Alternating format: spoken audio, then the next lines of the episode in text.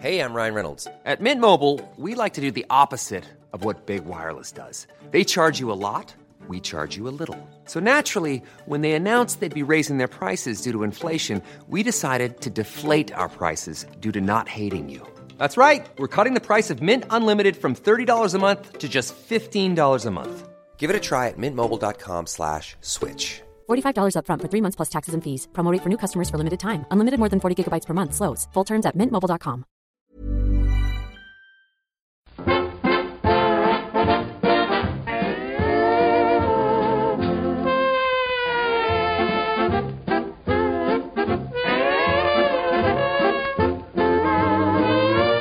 Muy buenas, amigas y amigos. Bienvenidas y bienvenidos una semana más al podcast Reload, programa sobre videojuegos que hacemos desde anightgames.com. Empiezo, como no, disculpándome por esta voz de... que no, me atrevo ni con las comparaciones. Estoy con, con la gripe medio mal y de hecho tenía como pensada una broma muy mala de que esto iba a ser un especial de Halloween adelantado porque mie- miedo me da. ¿Sabes? El programa de hoy. Pero en realidad no, joder, porque sería una falta de respeto a- al resto de participantes, que estoy hoy muy bien acompañado. Nos falta Víctor, pero tenemos a Fran Pinto, Pinhead. Buenas, Pep. ¿Qué tal? ¿Qué tal, ¿Qué tal tú?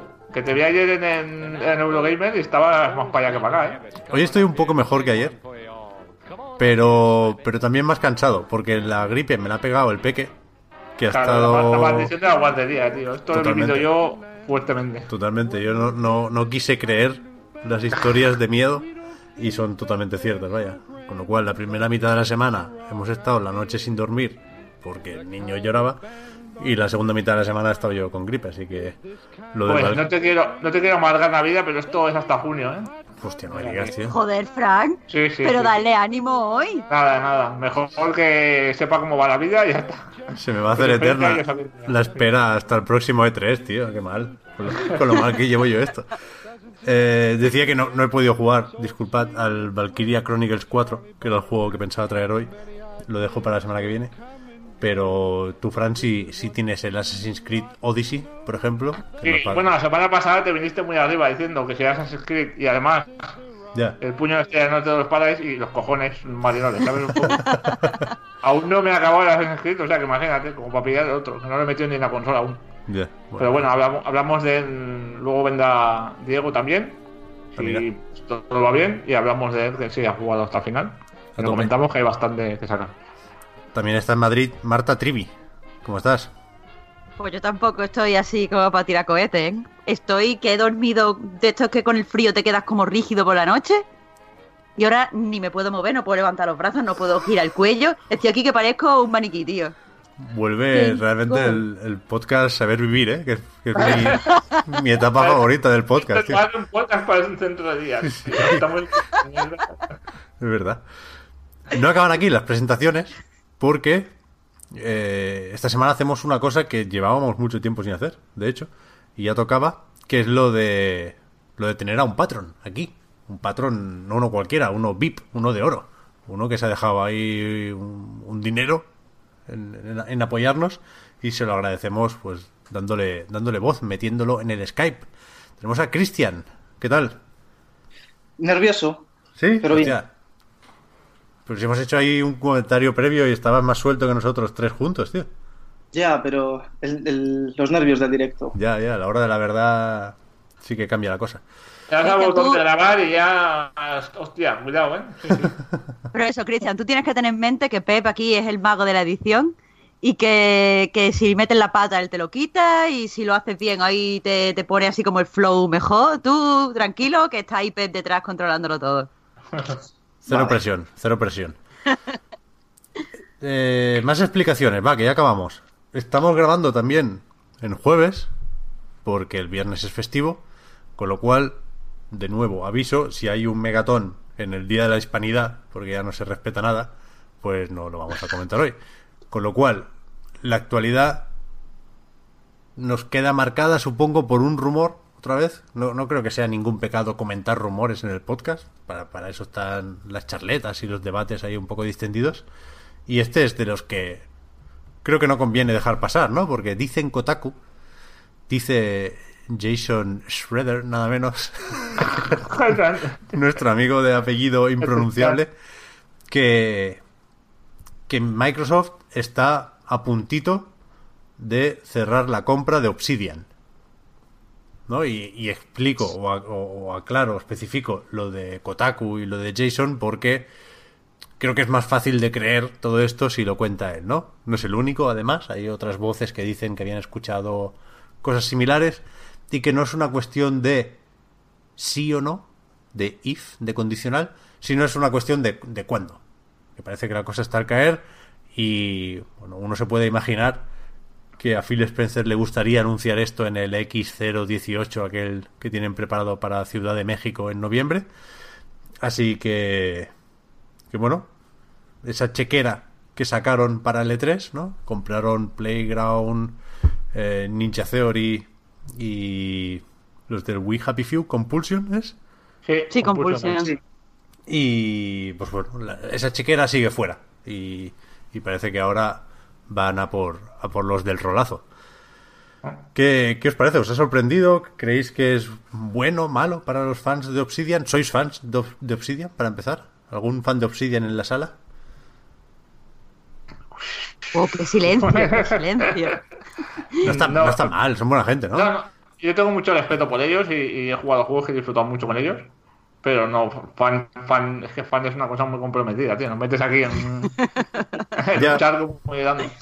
Pero yo creo que, a ver, tiene sus, sus luces y sus sombras, ¿no? Esto, si se produce al final.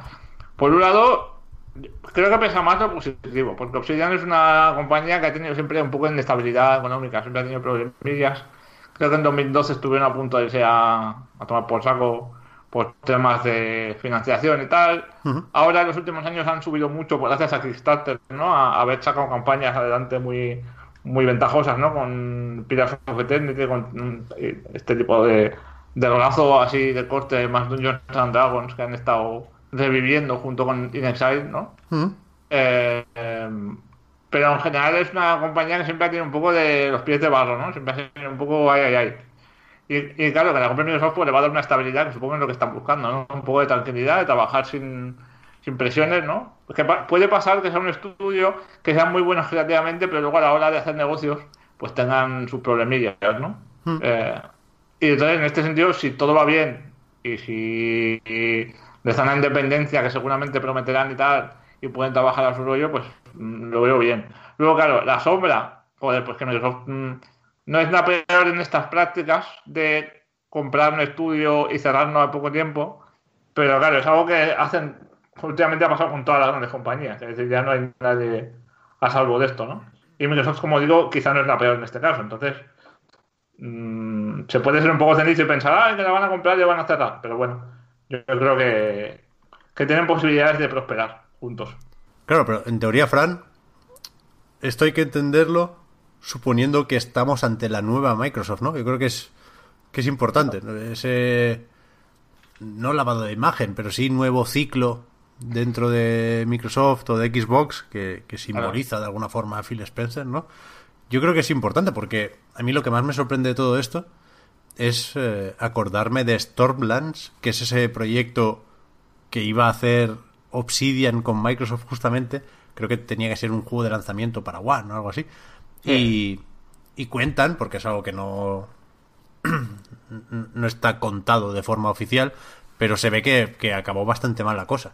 Sí, pero no estaba Phil Spencer, Por eso, por eso. Que ah. hubo esas discrepancias creativas famosas de- y, y acabó bastante mal.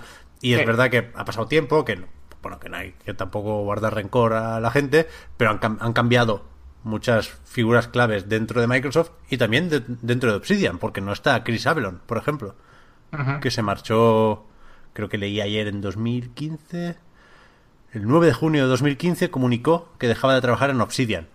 Ahora, hasta donde sé, le tenemos trabajando en el Dying Light 2, ¿no? Que tiene muy buena pinta, además parece un proyecto en el que puede aportar mucho con aquello de, de los cambios en la ciudad en función de ciertas decisiones, eh, cierto trato con otras facciones. Joder, está muy bien el Dying Light 2, ¿eh? Me acordé el otro día a raíz de esto y, y la verdad es que me gustó lo que vi. Pero, pero eso, que es una nueva Obsidian hasta cierto punto, después de la etapa de, del crowdfunding y hostias, y es una nueva Microsoft, hasta cierto punto también, así que, que ¿por qué no? A mí no, me- no me parece ni, ni difícil de creer, ni descabellado esta operación.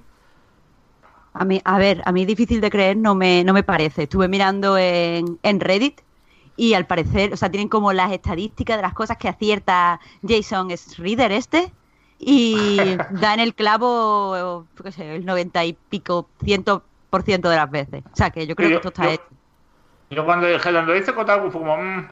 Luego Ya. entré y vi que decían Jason Slayer y pensé, bueno, a este hombre le doy yo hasta la escritura de mi piso. hace falta, ¿eh? Me- Claro, eso es lo que estaba total. diciendo todo el mundo. Que si lo dice es porque tiene una fuente que le ha enseñado ya el contrato con las rayitas de la firma solo por poner, ¿sabéis?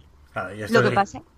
es la típica cosa lo bastante tocha como para que se lleve escuchando mucho tiempo, ¿no? Yo me imagino que hay un montón de gente que lo sabía y no y, y lo que les faltaba era pues un, un apoyo en forma de fuentes para decirlo sin sin parecer un flipado, ¿no? Y, y si estamos ahí es que realmente yo creo que que no hay duda, a lo mejor yo qué sé, hay muchas compras que se echan para atrás en el último momento, a lo mejor la filtración no ayuda a esto, vete tú a saber. Mira, de lu- de aquí al lunes que publiquemos el podcast, igual se ha confirmado o se ha desmentido o Exacto, vete a saber. exacto. Es que a A nivel, de, que a me nivel de Microsoft, eso sí, mm, me interesa mucho qué opinión tienes tú, Pep, porque tú eres el que más tiene más macrovisión de industria siempre. Eh, y quiero, quiero, o sea, yo, yo lo estoy viendo como esto junto a la compra de, de las cinco, ¿no? Los cuatro estudios que compró y el quinto que, que anunció que habrían en, en E3. eh, es- se está como rearmando Microsoft pensando ya en la siguiente generación o es para rendimiento inmediato o, Bueno, o no- es una cosa que piensan seguir haciendo eternamente no, es, no sé cómo es a mí me suena rearme vamos No ha hay- no hay- perdido la No hay generaciones ya, en teoría, ¿no? En Microsoft. claro. Bueno, ya Claro. veremos. Sí, yo creo que es una nueva etapa, claramente, ¿no? Que es que son proyectos que se arman ahora para empezar a enseñarlos en dos añitos, quizás. Y es probable que eso coincida con, si no un cambio de generación, vamos a llamarlo un nuevo hardware, ¿no?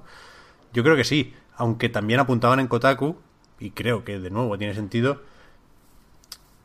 Además está el tema de la nube, que también ha salido esta semana, luego lo comentamos un poquillo. Pero yo creo que esto tiene sentido más por el frente PC que Sí. por el frente Xbox, ¿no? Que, que, pues yo qué sé, los juegos que haga Obsidian como first party de Microsoft a partir de ahora, pues seguramente saldrán en, en ambas plataformas, ¿no? Pero creo que le puede venir especialmente bien a la tienda de Windows 10. Si no para mejorar la tienda, que ojalá, sí para hacerle un poco la puñeta a la competencia, a Steam y Culture Games y compañía, ¿no? Hay mucho pecero que va a pasar por el aro de la tienda de Windows 10 eh, por culpa de Obsidian, o gracias a Obsidian. sí. Pero vamos, yo esta gente lo que decía, he jugado algunas cosas suyas, Alpha Protocol, al Knights of the Old Republic 2, y no me, no me flipan, pero sí que creo que son un, estudio con, con carácter y con personalidad, y que es bueno que, que esté por aquí. Y, y creo que los éxitos en Kickstarter y similares, en crowdfunding, pueden dar una imagen equivocada del estado de salud de una compañía, ¿no? Porque sí que es verdad que reunir 3 o 5 o 10 millones, no sé cuánto será el Pillars of Eternity, eh, reunir ese dinero, decía, pidiéndoselo a los fans, parece que sea un éxito absoluto y en cierto modo lo es, ¿eh? Pero no... O sea, un estudio así necesita más dinero. No Sí. no es una garantía de comodidad o de estabilidad a medio o largo plazo. Es algo que te sirve para hacer un juego. Y luego vas a tener que pedir más dinero para el siguiente.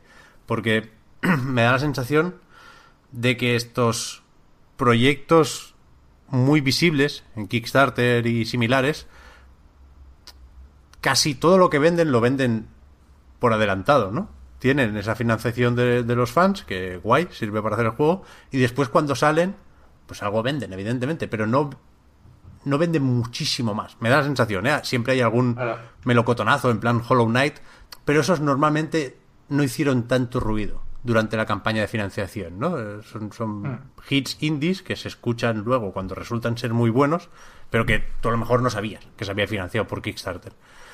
Y cosas así, co- como lo que empezó haciendo Double Fine, como lo que hacen ahora pues Inshile y Obsidian, creo que son juegos que, que consiguen mucho dinero mientras preparan el proyecto y después igual, igual no tanto, porque ya, bueno, sus fans son los que ya habían puesto el dinero, ¿no? Con lo cual, me es fácil pensar que, que sin estar en números rojos, pues sí, esta gente pues agradece esa estabilidad que les puede aportar Microsoft, claro, ¿por qué no? Porque además también se hablaba mucho estos días de, en los comentarios, se hablaba mucho de, de la libertad creativa, ¿no? Que es lo que siempre se teme por eso cuando alguien compra a alguien. Y yo decía que la libertad creativa, el micromecenazgo, te la da hasta cierto punto. Quiero decir, es verdad que tú te diriges de buena fe a tus fans y les dices, quiero hacer esto. Y eh, la comunidad decide si te lo financia o no, ¿no? Pero estás condicionado necesariamente al Claro. presentar un proyecto. Porque tienes que presentar algo que sabes o piensas que va a gustar a los fans. Y además luego durante el desarrollo, si tú tienes, si tú estás trabajando para una, para una distribuidora normal y corriente y tienes un problema y tienes que retrasarlo, pues tienes mm, una relación con un con una empresa que bueno te va a dar más margen te va a dar menos y tal. Pero cuando cuando tienes problemas en el desarrollo y, y te está te está financiando un montón de gente, eso corre como la pólvora. Eso es información que va saliendo en que, que la gente se pone de culo y se hablan en los medios, uy, qué problema es esto, tal. Claro, la, la presión a nivel psicológico y, y social yo creo que es mayor, ¿no? Claro. Quizá. ¿Qué es eso? Que si Obsidian quisiera hacer un juego de cartas, por ejemplo, no sé si lo tiene más difícil con Microsoft que con Kickstarter, ¿eh? Son, son libertades y presiones y exigencias distintas, pero al final el dinero te, te aprieta. Sí o sí, te lo dé quien te lo dé. Pero bueno, ya veremos. Yo creo que será un momento, en caso de confirmarse, ¿no? Será un momento importante el anuncio de, de esta compra, ¿eh? Será ahí... Vamos a escuchar muchos gritos de la gente del público en, en Ciudad de México o en, o en Los Ángeles el año que viene. Y, o- y ya veremos si no es solo una de. O sea, si no han comprado más estudios de, una- de un tirón, como hicieron en el 3, ¿sabes? Como hicieron en el 3. Si no, quedan, no quedan ya. Porque no, anunciaron que habían comprado, ya ves, ya ves, anunciaron que habían comprado Ninja Theory, que es una compañía bastante conocida y que sorprendió mucho. A mí me sorprendió sobre todo que no se hubiese filtrado antes esta información, Ya. ¿no? Mm. Que anunciasen de golpe, ¡pam! Me hemos comprado esto, hostia, de sorpresa, ¿sabes? O sea, que vete a saber que no se les haya filtrado de Obsidian, pero que luego tengan tres o cuatro cosas más ahí, ¿no? Para empujar, no sé. A mí me gustaría que el, que, que el primer proyecto de Obsidian dentro de Microsoft fuera el Stormlands. Este que, este que cancelaron. Y que de Pues repente... sería, sería un gesto guapo, ¿eh? Claro, que Microsoft empiece a recuperar juegos. Dicen que van a hacer lo mismo con Fable, no con Lionhead, pero sí con Playground, ¿no? De repente que, que Scalebound vuelva a salir, un, un meme, una broma que hemos hecho muchas veces. Coño, si va ahí resucitando proyectos cancelados, Esto es agarrarse a un aguardiendo ya, pero a lo loco, ¿eh? el Phantom. Dust ahí, como un- reanunciar todo lo que se había cancelado. El Phil Spencer ahí súper comprometido. Os lo prometimos y os lo vamos a dar. Lo puto máximo esto, tío. Ya ves, ya ves. bueno, está, está el Alpha Protocol a ver si lo rescatan también, ¿no? Que están los fans de, de Sega ahí a ver si, Ya. Si lo rescatan de las gatas de Sega, ¿no? De- decía alguien en el WhatsApp el otro día. Claro, aquí tienen que hacer la carambola con, con Sega, pero vamos. Que compre Sega también, Microsoft, yo que sé. Decía Cristian, ¿tú cómo lo llevas con Obsidian? Bueno, yo es que solo he jugado al Fallout New Vegas y probé un poco por encima el South Park que hicieron. De todos modos, me parece como un, un estudio bien, no me parece tampoco... Me cae simpático, no tengo... Sí, ¿no? Tengo respeto por ellos. De hecho, hacían una broma que les honra con, con Kotaku, justamente, ¿no? Al, al intentar contrastar esta información, para hacer la, la deferencia típica de preguntarle a Microsoft y a Obsidian sabiendo que no te van a responder. eh, Obsidian decía, no comentamos rumores y especulaciones, excepto, no recuerdo cómo era, eh, excepto decir que el, que el álbum Rumors, un, disco de tal grupo, aguanta muy bien el paso del tiempo, ¿no? Como que metían una broma ahí, en, en una cosa muy formal y muy seria y muy de no hacer comentarios fuera de tono. Y creo que eso nos dice algo sobre, sobre el estudio. Yo al New Vegas no jugué, pero me gusta mucho la, la gente, la, la cantidad de gente y la intensidad con la que la gente defiende el New Vegas por encima de Fallout 3. Sea, hay como un, como un, como una, como una civil war, como una lucha interna Sí, sí, sí, sí, sí. de, de gente que dice que Fallout 3 es lo máximo porque Bethesda y tal y cual, y los que dicen que no, que no, que Obsidian, Yo- que estos de Bethesda no saben ni lo que hacen. Que Yo una vez dije que había jugado a Fallout 3, pero no he jugado a Fallout Vegas y casi me matan, tío. O sea, fue una cosa de locos, ¿eh? ¿Cómo que no? Te has perdido lo mejor. Madre mía. Pero se ve que es la hostia, ¿eh? Yo, yo sí que vi, creo que era un vídeo de Mark Brown, de Game Maker's Toolkit, en, en el que se analizaba las ramificaciones en función de las decisiones en una misión de Fallout New Vegas, en un casino o algo así. Y realmente molaba bastante. O sea, esta gente en temas de guion y, y toma de decisiones, también pasaba con el Alpha Protocol, aunque ahí era todo un, un poco más flojete de, de lo, de lo debido, creo yo. Yo sí, el Alpha Protocol sí me lo pasé. Pero que hay mucho fan de Obsidian, ¿eh? Y, y, sí, ahí sí me creo, o sí he visto estos días alguno un poco preocupado, pero, pero no sé, sabiendo que lo tienes, o en principio lo tendrás todo en PC, es, es el hábitat natural de Obsidian, creo yo. Yo no, no me preocuparía mucho. Yo cuando vi la noticia esta, sí que pensé en, en el Skybound. O sea, dije, buah, es, es como el momento, ¿no? Para que. O sea, así un poco de rol, tal. Digo, no. No vería descabellado que se hiciese. Sí, pero como, como cosa muy loca. sé, que no, sé que no va a pasar, pero en el, en el futuro más idílico, ¿no? Es como, sí que veo a estos tíos haciéndolo. Ah, pero Obsidian haciendo el Skillbound. Sí, sí, sí, sí. Como en plan. Pero que le da un parraque al camilla, que, que se, pilla, se pilla un vuelo aquí a donde... ¿Dónde está Obsidian? ¿En Texas o por ahí? California, creo, ¿no? Pues se pilla un vuelo y la lía, el camilla. Eso sí que no, ¿eh? Sería normal. Pero sí. Pero también veo muy capacitado a, a Ninja Theory para hacer el Skybound. Que es al final. Si Platinum Games y Microsoft han tenido rencillas a partir de ahí, pues. pues yo creo que sí. Es un proyecto muy rescatable, vamos. Hmm. A mí me parece un juego muy. Como hostias. Yo lo quería jugar, por lo menos, probarlo. Sí, y, es verdad que, que hay ese punto de, de, que se debe, ¿no? Hasta cierto punto, que queda ahí como guardado y que sería un puntazo realmente para Microsoft rescatarlo, aunque no sea con Platinum Games. A mí no me gustaría que, que se removiera por ahí y desde luego no me gustaría que, se, que no se hiciera con Platinum. Pero también pensé en su momento en lo de Ninja Theory, ¿eh? No sé si lo dije en el podcast de 3 pero ¿por qué no? ¿Por qué no? Va a ser tener que hacer una ley de memoria histórica de cancelaciones de Microsoft ¿eh? o algo para que, que no se olvide ninguno y que, que vuelvan cuando toque y tal, ¿no? Que se, Pero bueno, que se compense a los fans. Lo que sí sabemos de Obsidian es que después del Pillars of Eternity 2, del del barco, que estuvo hablando por aquí Víctor, tú jugaste el primero, Fran, de hecho, también. Yo juego al analizaste. primero, sí. Sí, Está el bien, ¿no? segundo En realidad. Muy bien, está muy bien. Es un juegazo.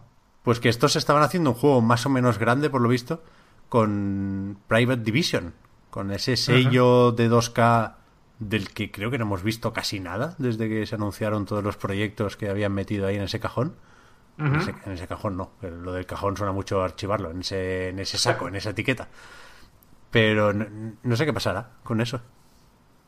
Bueno, puede que hagan lo de, ¿no? Que Microsoft se encargue de como Cast 3 aquel que hablamos el otro día, ¿sabes? Sí, Que al final sí, se sí. hizo Warner para Disney y tal. Puede Sí. que, que lleguen a un acuerdo. Igual por eso está alargándose el trato, ¿no? Que decían que estaba al 90% y había flecos y tal. Hmm, Igual al haber más partes implicadas están ahí hablando con Microsoft o algo. claro. O si no, también pues, supongo que se le da un dinero a 2K y te llevas el proyecto ya con la licencia. Claro, claro.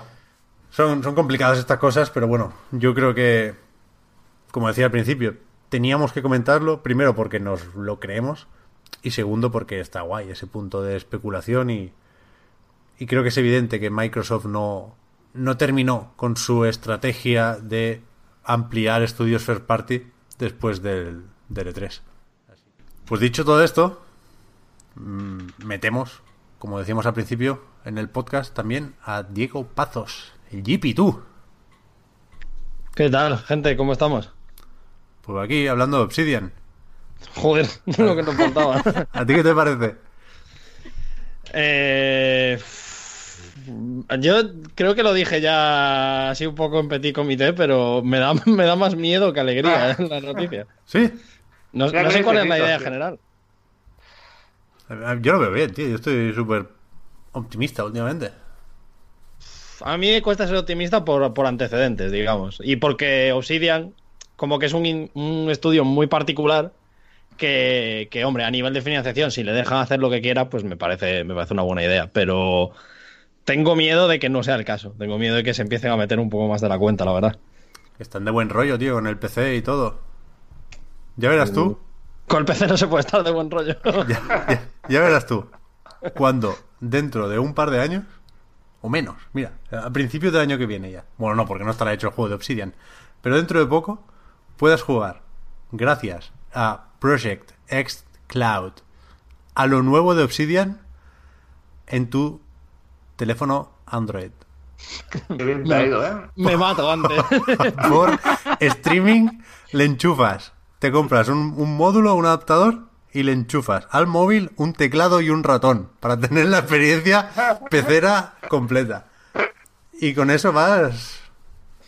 Vas de lujo, tío. Oye, ¿qué, oye, ¿qué pasó con, los, con los, pre- los móviles estos que llevan proyectores? Esto estuvo muy de moda un tiempo, ya no sé si se hace, pero.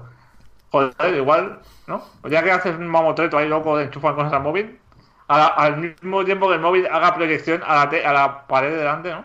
Para poder jugar. Había móviles con eso. Yo, yo recuerdo una tablet. En, en- Claro, yo también recuerdo tablets, pero móviles no, ¿eh? en topes de gama tenía una tablet que hacía eso y, tenía su gracia, ¿eh? Pero bueno, en cualquier momento te la hace un móvil, ¿eh? Si ahora llevan cinco cámaras, cuatro cámaras y un proyector también Tío, está bien, no, vaya. No entiendo lo de lo de los móviles, que es súper incómodo de jugar. El otro día con lo de, cambio de tema súper brevemente, con lo de Stardew Valley en el móvil, pero ¿cómo vamos a jugar a Stardew Valley en el móvil? Que habrá cosa más incómoda que jugar a Stardew Valley en el móvil como lo- cuando lo puedes jugar como una reina en la Switch. Ya. Bueno, la Eh. tablet, tío. En la tablet sí se puede, ¿no? Yo qué sé. Si tienes una No Pro que está de 2.200 euros, pues a lo mejor para jugar Pero que para Valley, comprarte una tablet de 2.200 euros, chocho, píllate una Switch. Es que, es que no sé, a mí me, me parece como, como lo más incómodo de, de la vida.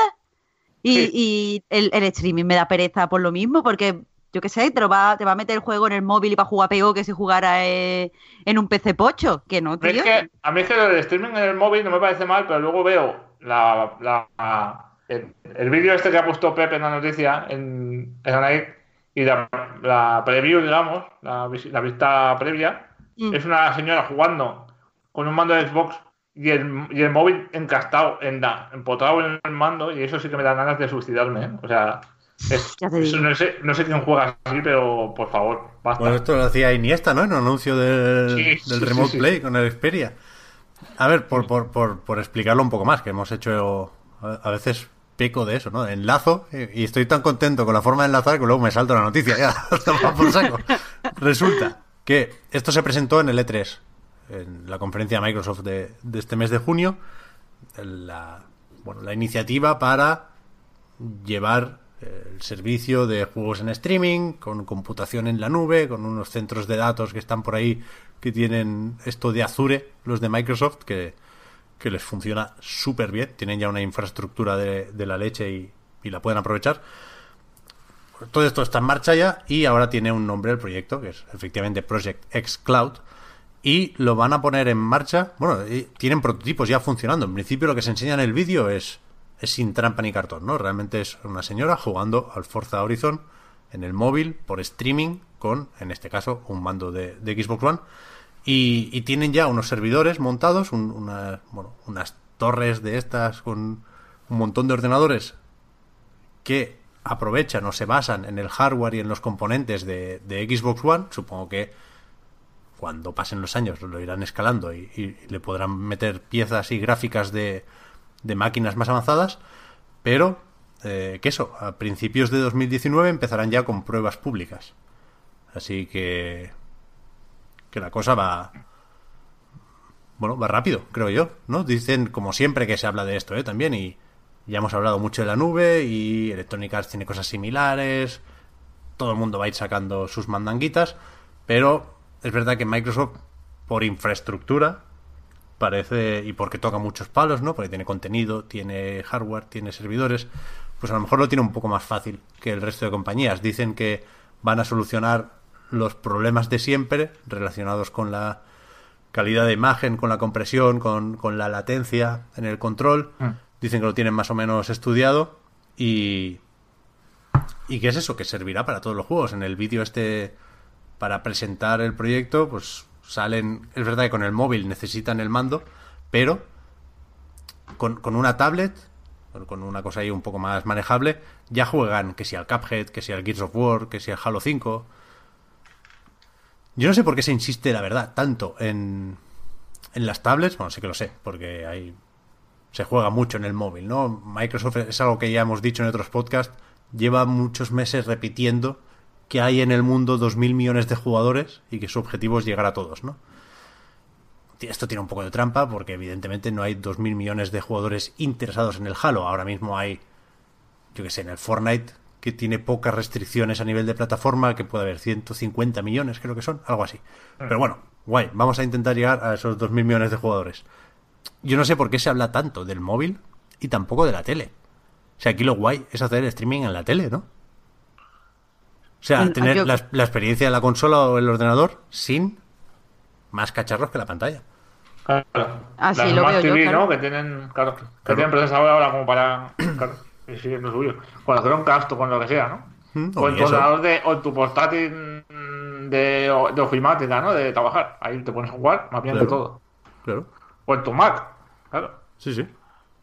Sí, es verdad, se, se habla muy poco de eso. Yo ahora he, he estado probando, estoy en la beta de GeForce Now, que es el servicio de streaming de Nvidia. Y joder, va súper sorprendentemente bien, ¿eh? Sí. Sí, a ver, el tema es que en este tú entras en tu cuenta, tú entras en un ordenador de ellos y en ese ordenador entras en tu cuenta de Steam, que da un poco de miedo porque tienes que poner tu contraseña y tal, pero bueno. Eh, y accedes a tus propios juegos de Steam, pero usando un ordenador de, de Nvidia, ¿no? Digamos.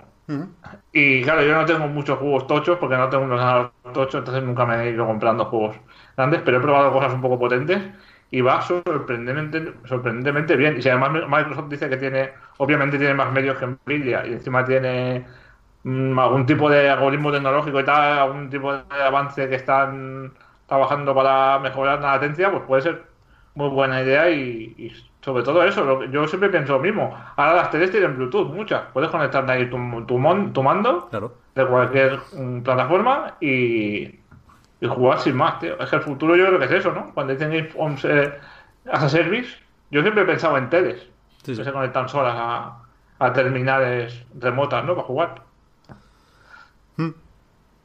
Yo creo que aquí el, el- el melón va a venir con el tema de, de las licencias y el contenido, ¿no? Por eso Microsoft, en principio, todo, todo el catálogo actual de las varias Xbox lo puede meter en este servicio, porque son juegos que, que- que puede distribuir y que están en sus plataformas. Pero a partir de aquí, ¿qué, qué va a pasar? Realmente Electronic Arts, si no hay plataformas, va a ceder sus juegos a Microsoft o se los va a quedar en su ¿cómo es? Origin Access Premier ¿sabes? igual que, que las cosas entran y salen de Netflix y Disney se pelea con Netflix y se monta su cosa por su cuenta aquí va a haber un, un tema también ¿no? Va a ser un poco convulso de todo hasta que se estabilice el tema, porque claro, hay compañías que tienen su, su propia plataforma de distribución, pero no tienen medios para hacer esto de cloud gaming, ¿no? Claro. Creo yo. claro Y Electronic Arts no creo yo que ten- a ver, tienen mucha pasta, pero no creo que se vayan a poner ahora a sacar su propio, ¿no? Mm. O igual sí, no sé, igual se abarata todo mucho y es más fácil, no sé. Y al revés, dicen que Amazon está muy interesado en esto, pero pero a Amazon Game Studios les- le, está costando un poco más de lo previsto. Eh, las pruebas estas con Chrome también, con el Project Stream en Chrome, que están justamente con el Assassin's Creed Odyssey, y que dicen, los que lo están probando en Estados Unidos, que va sorprendentemente bien, y solo pide una conexión de 25 megas por segundo. Pero claro, a ver, Google puede pegar un telefonazo y alguien le contestará, Sí, ¿no? Pero en principio no, no, no, no sé qué juegos habrá ahí. No, montar todo este chiringuito, todo este jaleo de la nube para acabar jugando a lo que hay en Android, en Google Play, pues igual no es lo suyo. Ya tienen a Ubi por ahí haciendo las pruebas, pero Pero ¿qué pasa con Sony, con Microsoft, con Electronic Arts, con Activision? Está la cosa muy al principio todavía, habrá que ver Sí, cómo sí. se asienta. Sí. Pero vamos, parece que esto va a tope, todo el mundo tiene muchas esperanzas puestas en el 5G, que no... Mm. También se hablaba mucho del salto de 3G a 4G y sí que va más rápido, se agradece, pero... pero se Tampoco ve es que una de- locura, ¿no? Claro, se va, no va a dar para esto, vaya, no, no tiene ningún sentido imaginar. Mm, Yo, yo por lo menos sigo sin verle mucho sentido a imaginar que te llevas el dispositivo por ahí y puedes jugar en cualquier sitio. Entendería, pues, una casa secundaria o, o en cualquier sitio donde no tengas una buena conexión de wifi, pero ¿de verdad creemos que de aquí a dos años, tres años, pues vamos a poder jugar en el móvil con una calidad decente y con buena latencia? Yo lo veo ciencia ficción, la verdad, ahora mismo. Pues se ve que es la hostia el 5G, ¿eh? Yo me lo estoy creo. muy ¿eh? negativo. Yo me lo creo todo, yo estoy al revés, joder, Diego, Mr. Negative. Esto es que estás acercándote a la muerte, Pepe, y ya te has vuelto muy optimista, creo yo. ¿eh? Ya, ya, ya. No sé, a ver, tío, yo qué sé, en la nube, pues en la nube, lo que toque. Lo que haga falta. Evidentemente, en parte por calmar los ánimos y en parte porque creo que es verdad y ellos también lo saben. En el vídeo se dice ¿eh? que, que, que la flagship experience, el, el buque insignia o la experiencia ideal, seguirá siendo jugar en, en consolas o en ordenador.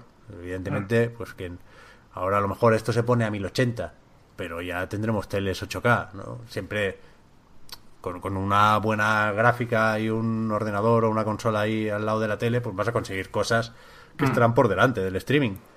Pero Esto, ya hemos hablado muchas veces, es un poco una discusión mucho más general y tal, pero es verdad que los videojuegos necesitan la novedad tecnológica, técnica, siempre. O sea, aunque ya esté asentada una plataforma y todo funcione bien y tal, siempre es como que la industria se alimenta de eso, ¿sabes? De ir sacando novedades, ir vendiéndote nuevos nombres, de Cloud, de no sé qué, ¿sabes? Y, y nuevas posibilidades, y nuevas maneras de jugar, y nuevas... O sea, es una, es una mm, industria que se centra mucho en eso, ¿no? En la novedad. Y creo que es vamos. Y cuando, cua- cuando acaben con esto, inventarán una cosa, que si jugar en el frigorífico o yo qué sé, tío, o- mm, te crean necesidades, ¿sabes? Es la idea. Claro, claro. Pero pensando en, lo de Obsidian y demás, y evidentemente que hay muchos frentes abiertos y Microsoft tiene que estar un poco en todo, ¿no? Y cubrir todas las necesidades de toda su comunidad.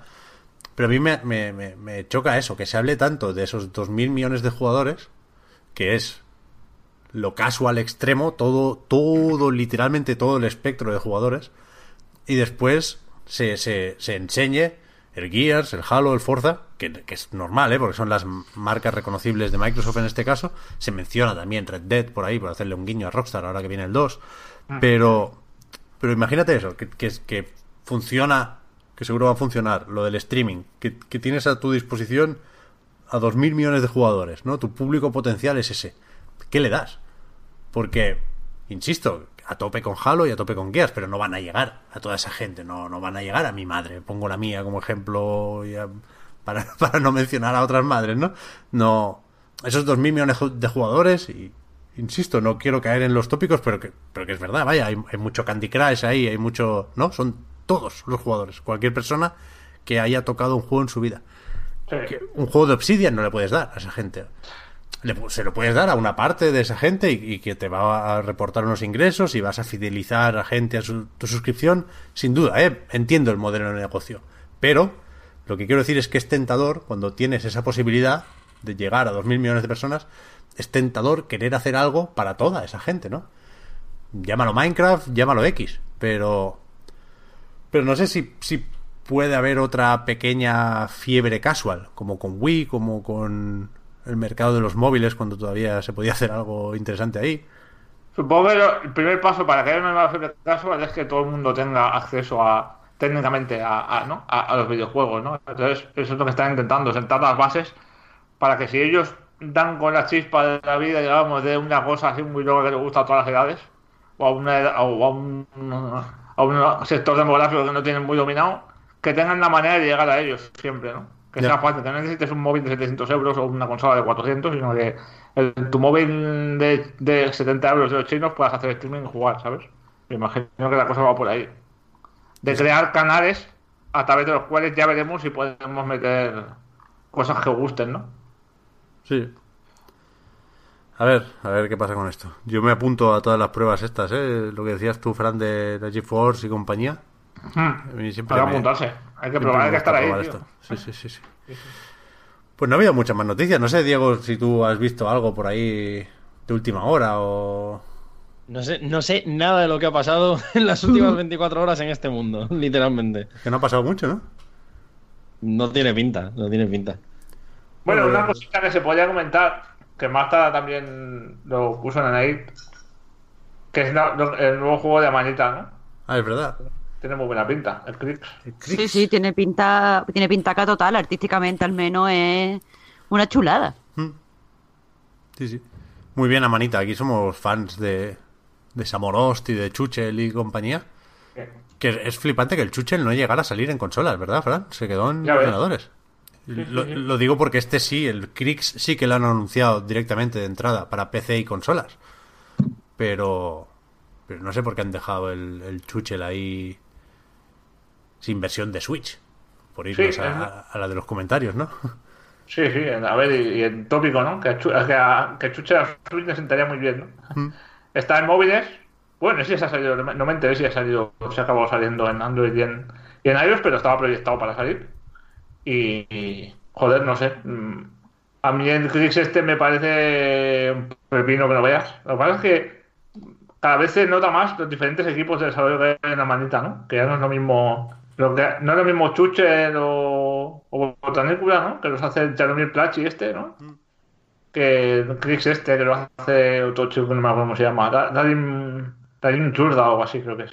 Sí, sí, es un Que son estilos, son estilos que tienen cosas en común, ¿no? De que a nivel artístico están muy cuidados y tal, pero son completamente distintos, parecen de compañías distintas. Está muy guay que dentro de un estudio pequeñito y modesto como esa manita, no sé hasta qué punto ya son pequeñitos y modestos, porque ya tienen cierta entidad. Haya diferentes corrientes, ¿no? Diferentes equipos que hagan cosas tan distintas. Ya. Este se parece mucho a Machinarium, ¿no? Quizá. Sí, sí, sí, sí. Va por ese lado. Es del rollo. A mí, el Crix, este ya lo jugaremos, ya veremos qué tal, ¿eh? Pero es el típico que me alegra que se anuncie por el simple hecho de poder decir, vale, de momento a manita no chapa. ¿No? Sí, me, da, sí. me da una tranquilidad y una paz interior en ese sentido que con eso ya me alegra una mañana. Sí, sí. Porque es verdad que no. No sé cómo de bien les va. Creo que. No sé, es que del Chuchel no se habló muchísimo. El Samoros sí que. Con aquello de tener las primeras partes gratis es un juego más o menos conocido. Pero del, del Chuchel no se ha hablado mucho. Es una pena. Ha recibido premios, tal, Chuche, pero claro, y ha tenido buenas críticas. Pero a nivel de ventas, esta, esta compañía es como muy. No, no se sabe nunca nada de cuánto ha vendido, nada. ¿no? Por eso, por eso. También, puestos a hacer el paréntesis indie, el bueno de Lucas Pope, el de Papers, Please, ha anunciado que Return of the Obra Dinn, aquel juego que es como con gráficos de calculadora, eh, en un barco que tiene una demo que mola bastante, os recomiendo que la probéis, que sale ya mismo, el 19, 18, perdón, 18 de octubre, en PC, por 20 pavos. Ah, El típico GOTI que se te cuela ahí justo antes del Red Dead, ¿eh? Ya ves. No, está muy bien. A ver, mm, está hace ya cuatro años y medio que lo tienen desarrollando. Eh, eh, Lucas creo que ha hecho un par de cositas más, pero han sido para voluntarios, o sea que han sido cositas hechas en 48 horas y tal. Y que este es el nuevo, digamos, proyecto tocho ¿no? de su carrera. Y quizás más ambicioso, porque el anterior, claro, en Papers, Please era así como, ¿no? Como pixelado, como en. Técnicamente era muy modesto, ¿no? Y este mm, tiene un poco más de enjundia, creo yo, ¿no? Está hecho en Unity. Mm. Eh, joder, tiene muy buena pinta, a ver. Sí, aunque, lo- aunque los gráficos, el renderizado es así. he Sí, es un homenaje a los juegos de, de Macintosh, creo. ¿eh? Claro, eso va a decir. Sí. tiene otra referencia. O sea, Sí. la estética es. No es de calculadora, se parece, pero hay otra forma más correcta de decirlo. Seguramente es eso, Fran, de Macintosh, pero que está en, en 3D. Al final es un, Sí. una técnica de renderizado que se le aplica al final, como un cel shading, pero que el juego es verdad que, que tiene pinta de ser moderadamente complejo. Sí. Venga, va, que no llego al final del podcast. Vamos a pasar a, a los juegos, si os parece ya. Vale. Que además vienen con, con debatito incorporado, algunos de ellos. Estoy hablando de Assassin's Creed Odyssey, que, como decía Fran, has estado jugando tú estos días, pero no lo has terminado todavía. Se ve que es larguito. es una. O sea, yo empecé a jugar, ¿no? Me llegó y me lo instalé y me puse por la tarde tres horitas, ¿vale? Las primeras tres horitas, toma de contacto, tal. Al día siguiente lo cojo y estuve dos horas. Y estaba en la primera isla. Y cuando salgo de la isla, que ya había despejado más o menos las misiones, que ya cinco o seis horas de juego, salgo de la isla, cojo el barco y me pone Ubisoft presenta Assassin's Creed Odyssey. Y me quedé como, ¡oh! ¿Qué dices? Estamos locos. Sí, sí, es un come horas salado. Yo se lo decía, se lo decía ayer a Frank, que, que a mí me pasó, y me acordé mucho de ti, Pep, porque es algo que tenemos hablado alguna vez que te tiene pasado, pero yo cuando me pasó exactamente lo mismo también, empecé a jugar, dediqué cuatro o cinco horas antes de que me salieran los títulos de crédito, y en ese momento, por primera vez, abrí el mapa y me mareé. O sea, me, me levanté, dejé el mando, me fui a la ventana y me quedé allí un rato como diciendo, esto me va a matar. Me está subiendo la fiebre ya, ¿eh? Iba a decir eso, que tú, Fran, has pedido de refuerzos y ha venido Diego porque lo has analizado en, en Eurogamer. Tú sí te lo has, te lo has fumado enterico, vaya. Sí, 45 horas toledanas. Y es, es importante el habérselo fumado entero. Luego, luego contamos por qué. Empezad por donde queráis. ¿De, de, de qué va esto? ¿Qué, qué ha hecho Ubi aquí? Bueno, va de. Yo tengo que decir que es mi primera Assassin's Creed. ¿eh? O sea que ¿Qué va una perspectiva como. Sí, sí, te lo juro. No había jugado a ninguno. Había visto un poco el Origins.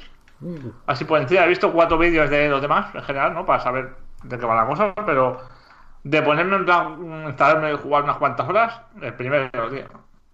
Y quizás el menos Assassin's Creed de los Assassin's Creed, ¿no? Porque ha habido como. un- Tengo entendido que ha habido como un vuelco de estilo a partir del anterior, ¿no? Del Origins, que tú, tú sí lo jugaste, ¿no, Pep? Sí, sí, me gustó.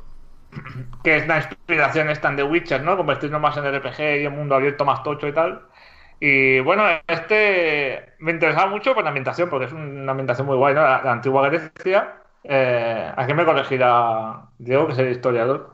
De si es la antigua Grecia, Grecia Grecia clásica, pues no tengo ni idea, pero bueno. Eh, creo que es justo antes de la guerra del Peloponeso. Debería ser Correcto. año 430 antes de Cristo por ahí, más o menos. Y unos 50 años después de la batalla de las Termópilas, que sale al principio una especie de cinemática y tal.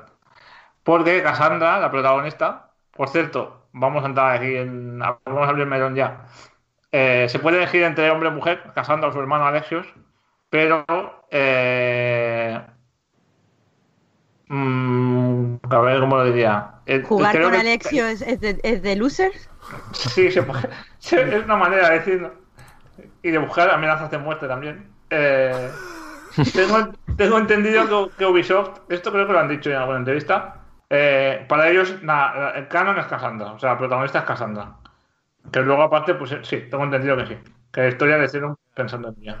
También, ¿quién, quién me llamaba a mí, eh? Pero yo leí que, que el canon eran los dos porque cuando...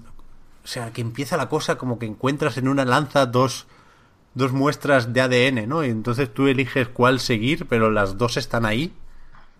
Es- esto es así, pero es que ha sido como una decisión como Sí. un poco cobarde, creo yo, por parte Sí, de sí. Ubisoft. Porque sí que ha dicho, sí que es cierto que ha dicho que el personaje es canon, porque además en la novelización del juego se supone que la protagonista es Cassandra y solo Cassandra. Eh, que Alexios es como otro personaje aparte. Pero- Y, y sin embargo, tú ves todas las promociones, la propia pantalla de inicio del juego, cuando tú le das inicio al juego y aparece el, típico fondo de pantalla mientras carga por detrás, es Alexios. Quiero decir, Bueno, lo y muñecos solo hay de Alexios, ¿no? Según he visto. Sí, sí, y el muñeco que viene efectivamente en la, en la edición de coleccionista, con lo cual es como mínimo discutible el hecho de que quieran decir que Cassandra es canon y única y exclusivamente la protagonista del juego. Pues creo que como mínimo Ubisoft no ha demostrado el estar comprometido con esa idea. Pero elijas a quien elijas, tu hermano o hermana está ahí, ¿no? En el mundo, en el juego. Sí. Sí. Está en casa y puedes ir a hablar con él. No exactamente. No, pero- entraríamos pero en está. spoilers ya, ¿eh? pero bueno. Claro. Vale, vale. Digamos que la familia está un poco jodida, ¿eh? está un poco disfuncional. Vale, vale, vale. Eh, de hecho, son, de- son descendientes. Bueno, esto se puede decir o no? ¿De que Sí, son sí, descendientes? lo de Leónidas se sabe. Vale, vale. Son descendientes de Leonidas y digamos que la familia eso, está un poco desestructurada. Y de hecho, el juego va mucho de eso de la familia, creo yo. Va, debe ser una cosa como mediterránea también, ¿no? De, lazos familiares, sentimentales y tal, y el pasado y estas cosas. Eh, no sé, eh, a ver, es una franquicia eminentemente masculina, creo yo, hasta ahora, ¿no? Aunque no es el primer juego en el que. Creo que no es el primer juego en el que puedes controlar a una tía, ¿no? Pero sí ¿Cómo? durante todo el juego. O sea, sí Ah, que has vale. podido controlar a, a personajes femeninos antes, pero no podías controlarlo durante todo el juego. Eso sí que es nuevo. En el de Vita, Y- creo. Sí, exactamente. No sé si fue en el, en el Unity o en el Syndicate dijeron, no, es que es complicado a las mujeres poder hacer captura de movimiento nueva, tal, las animaciones. Claro, dijeron que era más difícil de, de animar, que era una excusa de mierda para que la Ya ves. gente no tal. Y han llegado, o sea, bastante cambio han hecho en estos años, como para introducir a Cassandra y hacer Cassandra, yo qué sé, mm, a ver, evidentemente, que está sin sexualizar y tal, que no es lo que se espera de una protagonista de videojuegos creado para una audiencia masculina. O sea, que cambio ha habido. Lo que pasa es que creo que la- las empresas tienen todavía que, que situarse y darse cuenta. Eh, hablamos mucho de libertad artística, ¿vale? Lo estamos hablando antes con Obsidian. Y el problema es que eh, las empresas creo que no pueden desarrollar su libertad artística libremente para incluir diversidad o para no incluir diversidad, cualquiera de los, de los caminos, porque creo que están súper influenciadas con el PR. Estaba leyendo eh, la semana pasada Crash Override, que es el libro de Zoe Quinn, que ahora eh, trabaja en una línea de atención a, o sea, para intentar paliar y ayudar a la gente que está sufriendo abuso online. Y, estaba contando, y el libro es un poco pues su experiencia con Google, con Twitter, con tal, eh, explicando cómo funciona la cosa, los mecanismos que hay para, pa- o sea, lo que puedes hacer legalmente para combatirlo y tal. Pero una cosa que dice de las empresas, especialmente las empresas de videojuegos y de tecnología, es que hay como una ruptura entre los creadores, los que están trabajando haciendo el contenido, y eh, el PR. Entonces, ahí había gente, de, o sea, había compañías que la gente iba a ella cuando el Gamergate y le decía, oye, que te apoyamos, estamos contigo, hay que ver, no sé qué. Pero después cuando les escribía mm, vía PR, era todo, nosotros es que este, no podemos involucrarnos en estas cosas porque no sé qué, porque no sé cuánto. Entonces, mm, esto es lo que creo que pasa, que pasa aquí. Es como que los que hicieron el juego a lo mejor tuvieron en mente, bueno, pues esta es la historia de Cassandra y no sé qué. Y después llegan desde arriba a lo mejor los productores diciendo, pero es que hay que incluir a un personaje masculino porque si no vamos a tener demasiada polémica innecesaria que no queremos tener. Venga, lo incluimos. Después dicen, es que es la, el personaje canon.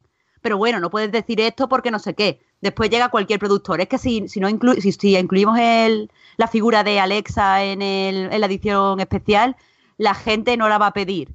Que al fin y al cabo esto es especulación, porque no hay, ahora mismo, para esto de videojuegos y tal, no hay tantos datos estadísticos para hacer la prueba. Es como lo que decían Mm. de que la introducción de mujeres en películas y series no funcionaba, pero después Wonder Woman y la nueva Doctora Who baten récords, ¿sabes? Mm. creo que, que es que el- eh, aquí hay como los, los productores y los PR trabajando sin estadística, influenciando la, ya os digo, para incluir más variedad, más diversidad o no, eh, a los creadores. Y al fin y al cabo no están haciendo el juego que quieren hacer. No sé si me he explicado. Sí, sí, yo creo que sí. Pero además es una pena en este caso porque Cassandra es un personaje muy auténtico. No sé si Diego piensa lo mismo, a mí me ha gustado bastante. Como Yo- ella es muy fresca, muy, muy segura de sí misma, muy. No sé, guay, me, me ha gustado. Yo, mira, he visto precisamente debate esta semana, porque que es una cosa que nosotros supimos ya antes de. Nosotros publicamos el análisis el día del embargo y ya sabíamos antes de ello que las frases que dicen uno y otro son las mismas. O sea, no, Sí. no hay cambios a nivel de guion más allá de adaptaciones para que se corresponda a- al personaje que estás usando.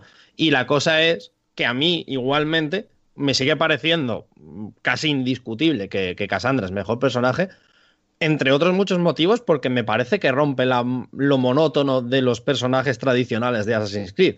Hasta ahora, los personajes que hemos visto, y el, en Origins no era excepción, creo que, creo que Pep, que también jugó, pues estará de acuerdo, el personaje era totalmente prescindible. Valle que era, mm, pues eso, un, personaje típico, mm, sobado, que no aportaba prácticamente nada nuevo. Y el mero hecho de tener a un personaje no visto dentro de la saga, en la actuación, que además es muy buena, y sí que cambia la entonación de las frases y cambia, con lo cual puedes empatizar más o menos dependiendo de lo que vaya diciendo y cómo lo vaya diciendo, sobre todo. Yo creo que todas esas cosas son las que le acaban dando un valor diferencial, creo que indiscutible. Entonces, el hecho de que tú digas, bueno, pues que al final el guion es el mismo. Bueno, sí, el guion es el mismo, pero no es lo mismo lo que tú estás viviendo como jugador. Con lo cual, a mí, el hecho de usar a Cassandra por enfrente de Alesios, ya digo, yo lo recomiendo encarecidamente. Me parece que es un, un salto considerable a nivel de, de eso, de, de, lo que tú estás percibiendo eh, con, la, con la partida, vaya. Y luego a nivel de personalidad, corregirme lo que hayas jugado a, a más escritantes. Siempre tengo la sensación, desde fuera, de que eran personajes muy oscuros, ¿no? Como muy atormentados, o muy serios, o muy. de tomarse muy en serio a sí mismos, ¿no? Y Sí, Cassandra sí. es como súper cachonda, súper. bueno, pues para acá, para allá, ¿no? Es como muy. A veces un poco más de la cuenta. Sí, es un poco. ¿no? Es, es valiente, es. no sé. Es mordaz, tiene. ¿no? Tiene mucha jeta a veces, tiene mucha cara. De hecho, iba a comentar esto, ¿no? Hay una de las cosas que, que también es nuevo, ¿no? Lo de. También sacado de Witcher, seguramente. Lo de poderse acostar con otros personajes, Ujú. tener relaciones amorosas. Yo lo estuve probando ayer precisamente esto, porque lo había ignorado completamente y empecé a probarlo. Y. Joder, no se han molestado ni un poquito en elaborarlo, ¿eh? O sea, los diálogos son la cosa más ridícula que he visto yo en mi vida, ¿eh? Es un simulador de volteretas que no te lo crees. Sí, sí, es en plan. Oye, que mi- eh, qué guapa estás, ¿sabes? Y la otra, no, es que mi padre está enfermo. Ah, bueno, eh, ¿follamos?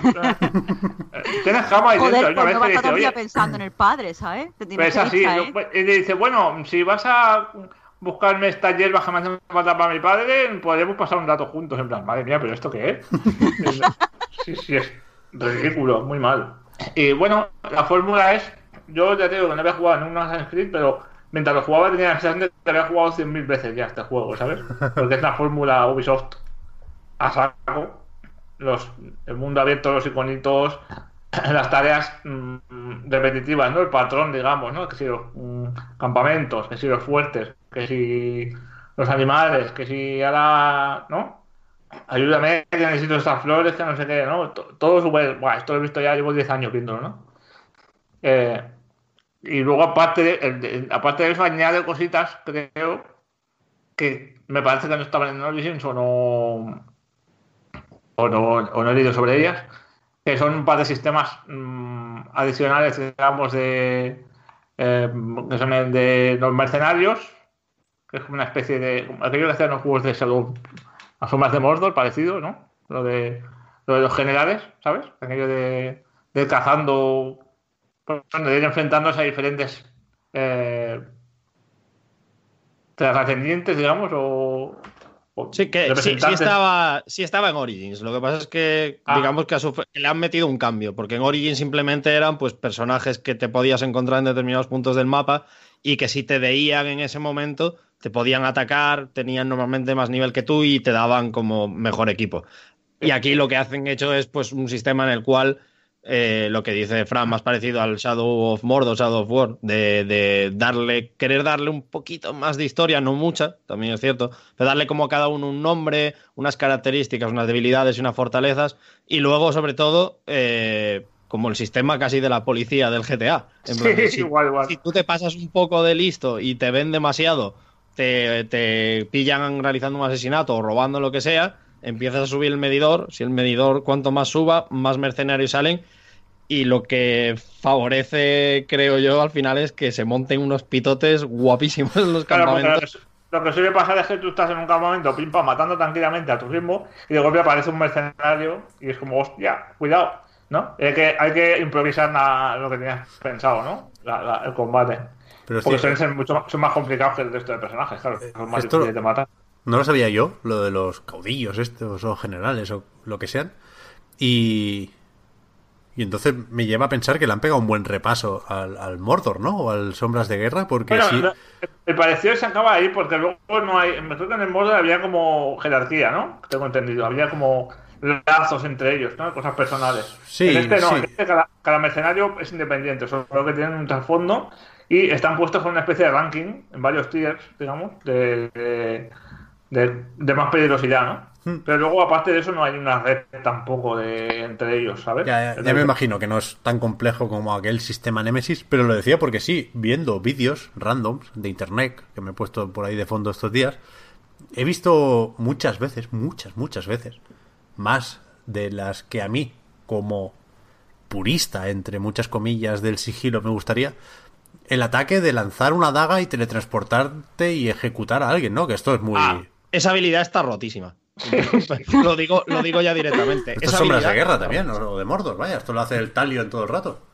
Sí, es una, es una de estas habilidades que puedes desbloquear, porque, como, como decía Fran, el, el Assassin's Creed este, pues también hace hincapié, un poco también como el rollo del The Witcher. Al final estamos comparando con juegos que ya existen, porque realmente es un mix de, de conceptos sí, sí, sí. más que otra cosa.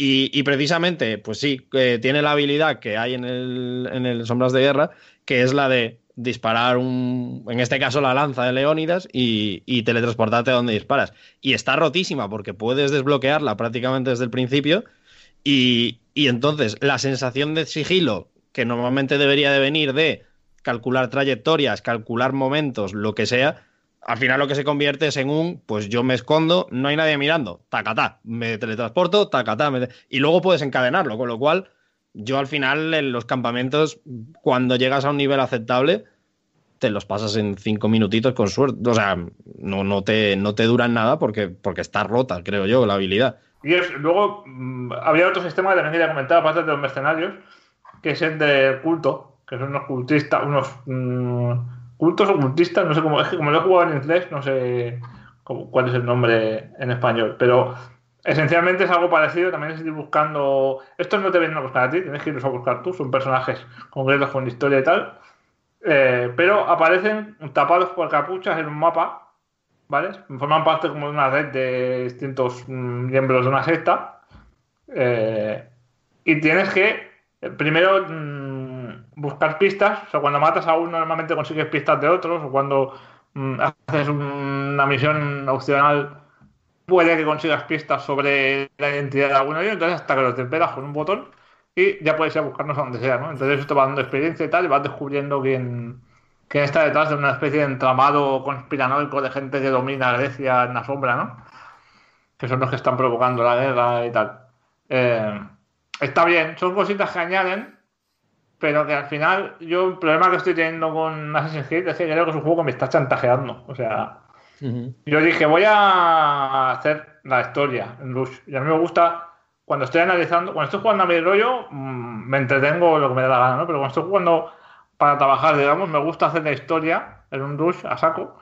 Y luego, si tengo tiempo, pajarear por ahí, ¿no? Hacer cosas opcionales y tal. Pero este juego no me lo está permitiendo, no me está dejando. Está usando los niveles en lugar de como una cosa eh, los niveles de, de personaje, en lugar de una cosa como para ver el progreso y para sentirse más poderoso y para eh, el, gustico de las estadísticas, ¿no? De "Ay, ahora me subo un poco el, el escudo, me subo un poco este arma, tal, no sé qué, lo estamos usando para limitarme. O sea, yo he intentado hacer misiones que estaban solo dos niveles por encima del mío y era imposible. O sea, la- no es proporcional el daño que tú haces o el daño que te hacen al, al nivel, ¿no? Es, es muy, muy desatado eso. O sea, entonces es como que te dicen, bueno, estas misiones son opcionales, que tienes aquí son alternativas, pero las tienes que hacer por huevos porque si no consigues el nivel, si no grindeas, ¿no? Que es la palabra, si no grindeas no puedes seguir con la historia. Entonces es como que el juego está secuestrado por, por, por la obligación de, de, hacer cositas que a lo mejor no te apetece hacer en ese momento y que deberían ser opcionales.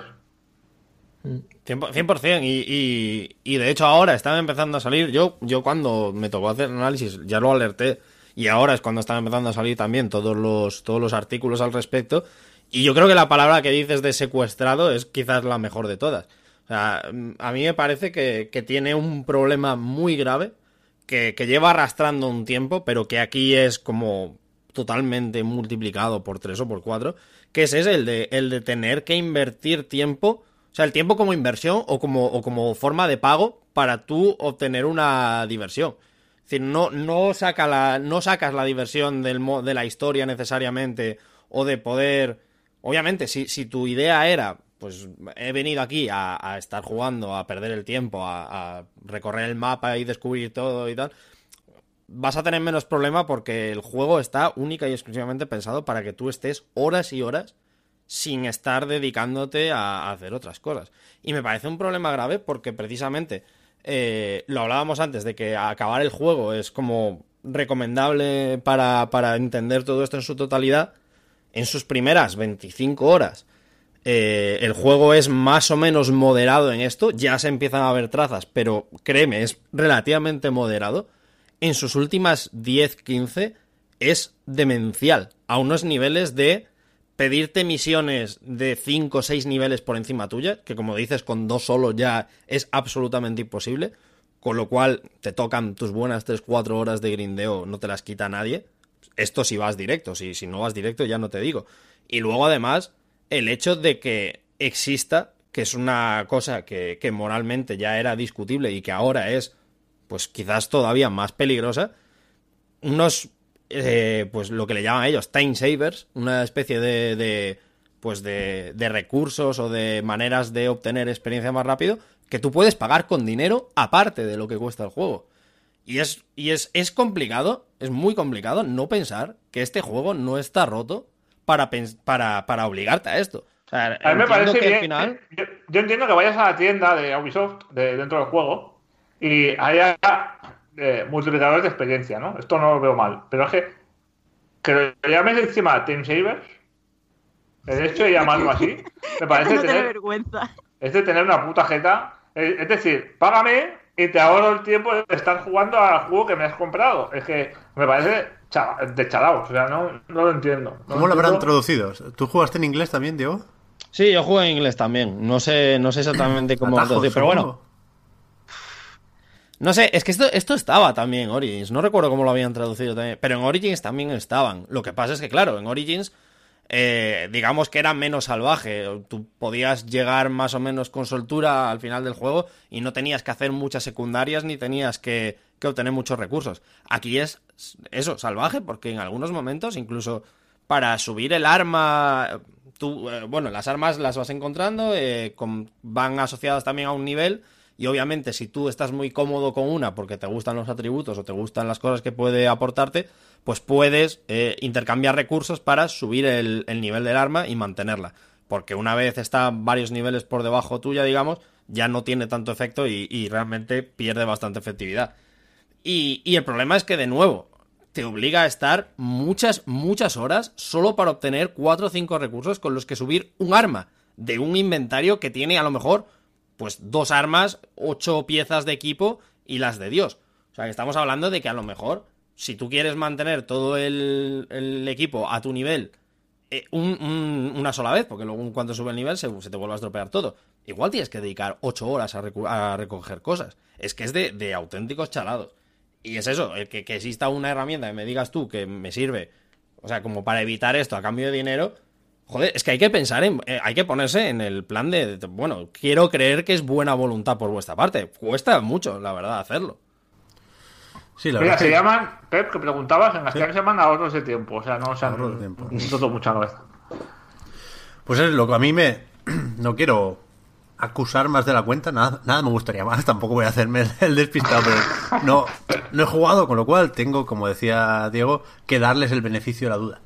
Pero sí me, me, me sorprende, y creo que hay que decirlo así, que tenga ahora mismo un Metacritic, bueno, ahora 83. Cuando salió, Diego, tú lo mirarías en el momento de... Sí, de sí, acabar el 88, embargo, era 88, 88, 88, sí, sí. sí.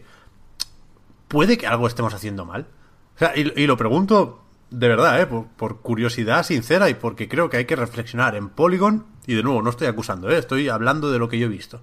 En Polygon ahora no tienen notas, pero sí ponen sellos de recomendado también. Se lo han copiado de. y, y había, en, en, en una misma tarde o con un par de días de diferencia, había tres artículos, un análisis recomendando el juego, un artículo diciendo "Ah, lo bueno de Assassin's Creed empieza a las 15 horas y otro artículo que decía Assassin's Creed es mejor si pagas 10 euros más por el multiplicador de experiencia. Ya sé que son personas En distintas, seguramente, son puntos de vista. puesto- pero- y otro, ¿eh? También, de, eh, también sobre, sobre algo como este, este Assassin's es más generoso que el anterior, ¿sabes? En plan, defendiendo el modelo de negocio, pero a saco, ¿eh? Y hablando de la tienda, y es como, joder, me cuesta mucho no sospechar cosas aquí, ¿eh? Ya digo, yo no, no, puedo hablar en primera persona, no, no, no tengo esa experiencia, ese, no la voy a tener porque no, de verdad que no me apetece el juego por esto, entre otras cosas, y, y- y con el Origins me lo pasé bien, ¿eh? Se sobreentiende que aquí hay todo aquello que le viene gustando a la gente de Assassin's Creed desde siempre, ¿no? Lo de los paisajes bonitos, visualmente supongo que será muy pintón, que te escalas ahí, he visto también, unas- vas escalando por los huevos de una estatua, pues yo qué sé, te- te echas de risas, yo qué sé, unas, un Assassin's Creed, y encima puedes pegarles patadas de espartano para que se caigan por ahí. Vale, guay. Pero no, no, no algo tan fácil y tan directo como bajarle la nota por tener estos micropagos, pero sí que debería ser un punto de, de inflexión o un- una excusa para reflexionar y no... O sea, lo que leo y lo que veo me parece casi igual de escandaloso que lo de Battlefront 2, por ir al ejemplo que más polémica generó. Y es verdad que ahí había el componente multijugador que cuando se rompe ahí el equilibrio, aquello es sagrado y, y es mucho más evidente, ¿no? Pero que aquí no veo a la gente quejarse, ni, ni veo a la gente viendo- preguntarse si esto está bien. Yo estoy muy sorprendido por las reacciones que estoy viendo a nivel de prensa, sobre todo americana, de, de eso, de artículos defendiendo Assassin's Creed, ¿sabes? Defendiendo cosas mm, cuestionables, ¿no? No hablando de ellas y diciendo, bueno, pues ha pasado esto, eh, está esto y tiene sus partes buenas, sus partes malas, se puede entender así, o sea, no, no. Artículos claramente defendiendo partes de Assassin's Creed y, y tengo la sensación de que es que han abrazado ya ese tipo de el modelo de negocio, ya lo ven como algo Sí, sí. aceptable y ya está, y, ¿sabes? Pero es es una que- cosa que yo todavía no estoy ahí, no puedo aceptarlo porque no me parece justo ni correcto ni moralmente aceptable y, y no sé, y me choca.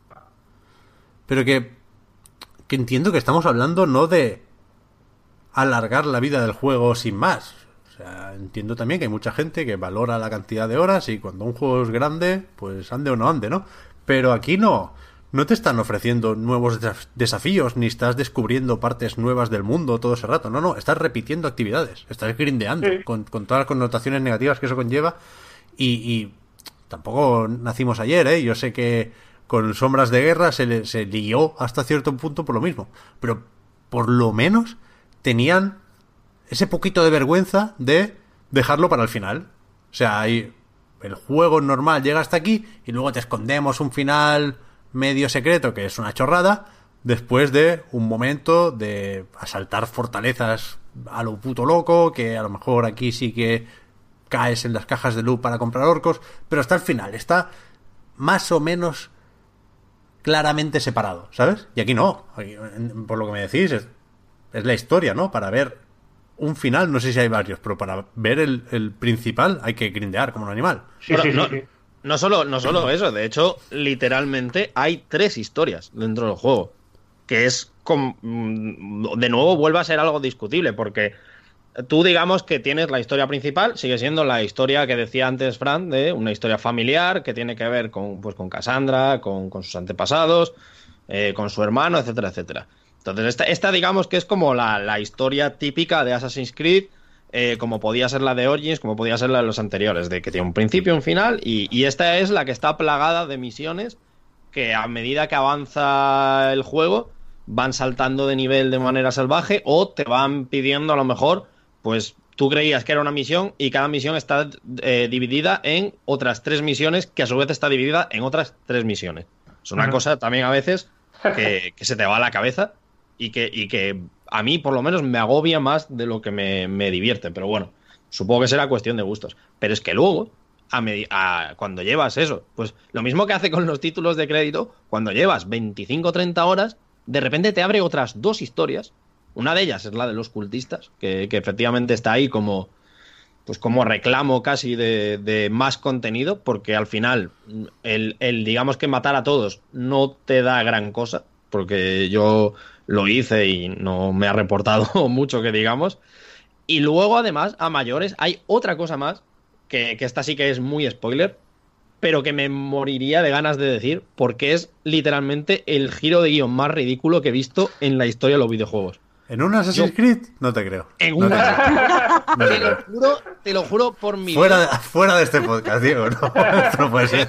Te juro, te juro por mi vida que, cuan- que cuando sepas esto, de, hecho te recomiendo incluso que lo veas Hostia. como, como vídeo. Cuando te enteres de esto, se te, se te va a explotar la cabeza. Ahora quiero jugar, ¿eh? Demencial. Sí, ¿Cómo me conoces, bribón? igual este va a ser reclamo. También es cierto que son 35 horas a lo mejor para llegar a esto y luego a mayores, ya digo, cada uno de ellos te abre nuevos retos que, que deberían de funcionar como algo accesorio, digamos, por hacerte una comparación rápida. Bueno, de hecho, de esto- ¿qué demonios? De esto se puede hablar porque las demos que se presentaron en E3 y Gamescom y demás, la Gamescom me parece que fue el- la demo que se presentó y el vídeo que se vio era una lucha, me parece que era contra Medusa o, Sí, de o Medusa, una de sí, estas. sí. Y, y en vídeo se ha visto que hay también un componente de fantasía en todo esto. Bueno, pues Bueno, esto ya en, en- en Origins, no sé si estaba de inicio en el juego, fue un evento que se añadió a las pocas semanas, pero ya había de eso. Bastante, Sí. de hecho. Con, Sí, con sí. Anubis y mierda por el estilo. Pues el caso es que aquí esto se abre como, como si fueran las Valkyrias de God of War, en plan de a partir de determinado punto del juego, pues como que, que se abre este camino de la historia y lleva allí. Pero es que este camino de la historia también está subido 10 niveles por encima de lo que llevas en ese momento. Da igual lo que hayas grindeado, porque yo iba bastante cargado en comparación con. Yo, yo estaba jugando al mismo tiempo que, que Jorge Cano, el compañero de Vandal, con el que hablé mucho a medida que jugaba, y yo iba por encima de él, como dos o tres niveles, estando por detrás en la historia. Da igual, es que da absolutamente igual. Te abre estos, estos personajes para que vayas a por ellos, y cuando llegas allí, que te pone a lo mejor pues el nivel que tienes, te dicen, no, no, hazme primero siete misiones para poder acceder a esto, y cuando las hayas hecho, te va a aparecer el, el bicho en el mapa y el bicho es nivel 50, así que te esperas hasta el final del juego, te grindeas. Yo acabo el juego a nivel 40 o 38. Es decir, que aún me quedaban como sus buenos 12 niveles para poder hacer todo lo que tenía que hacer.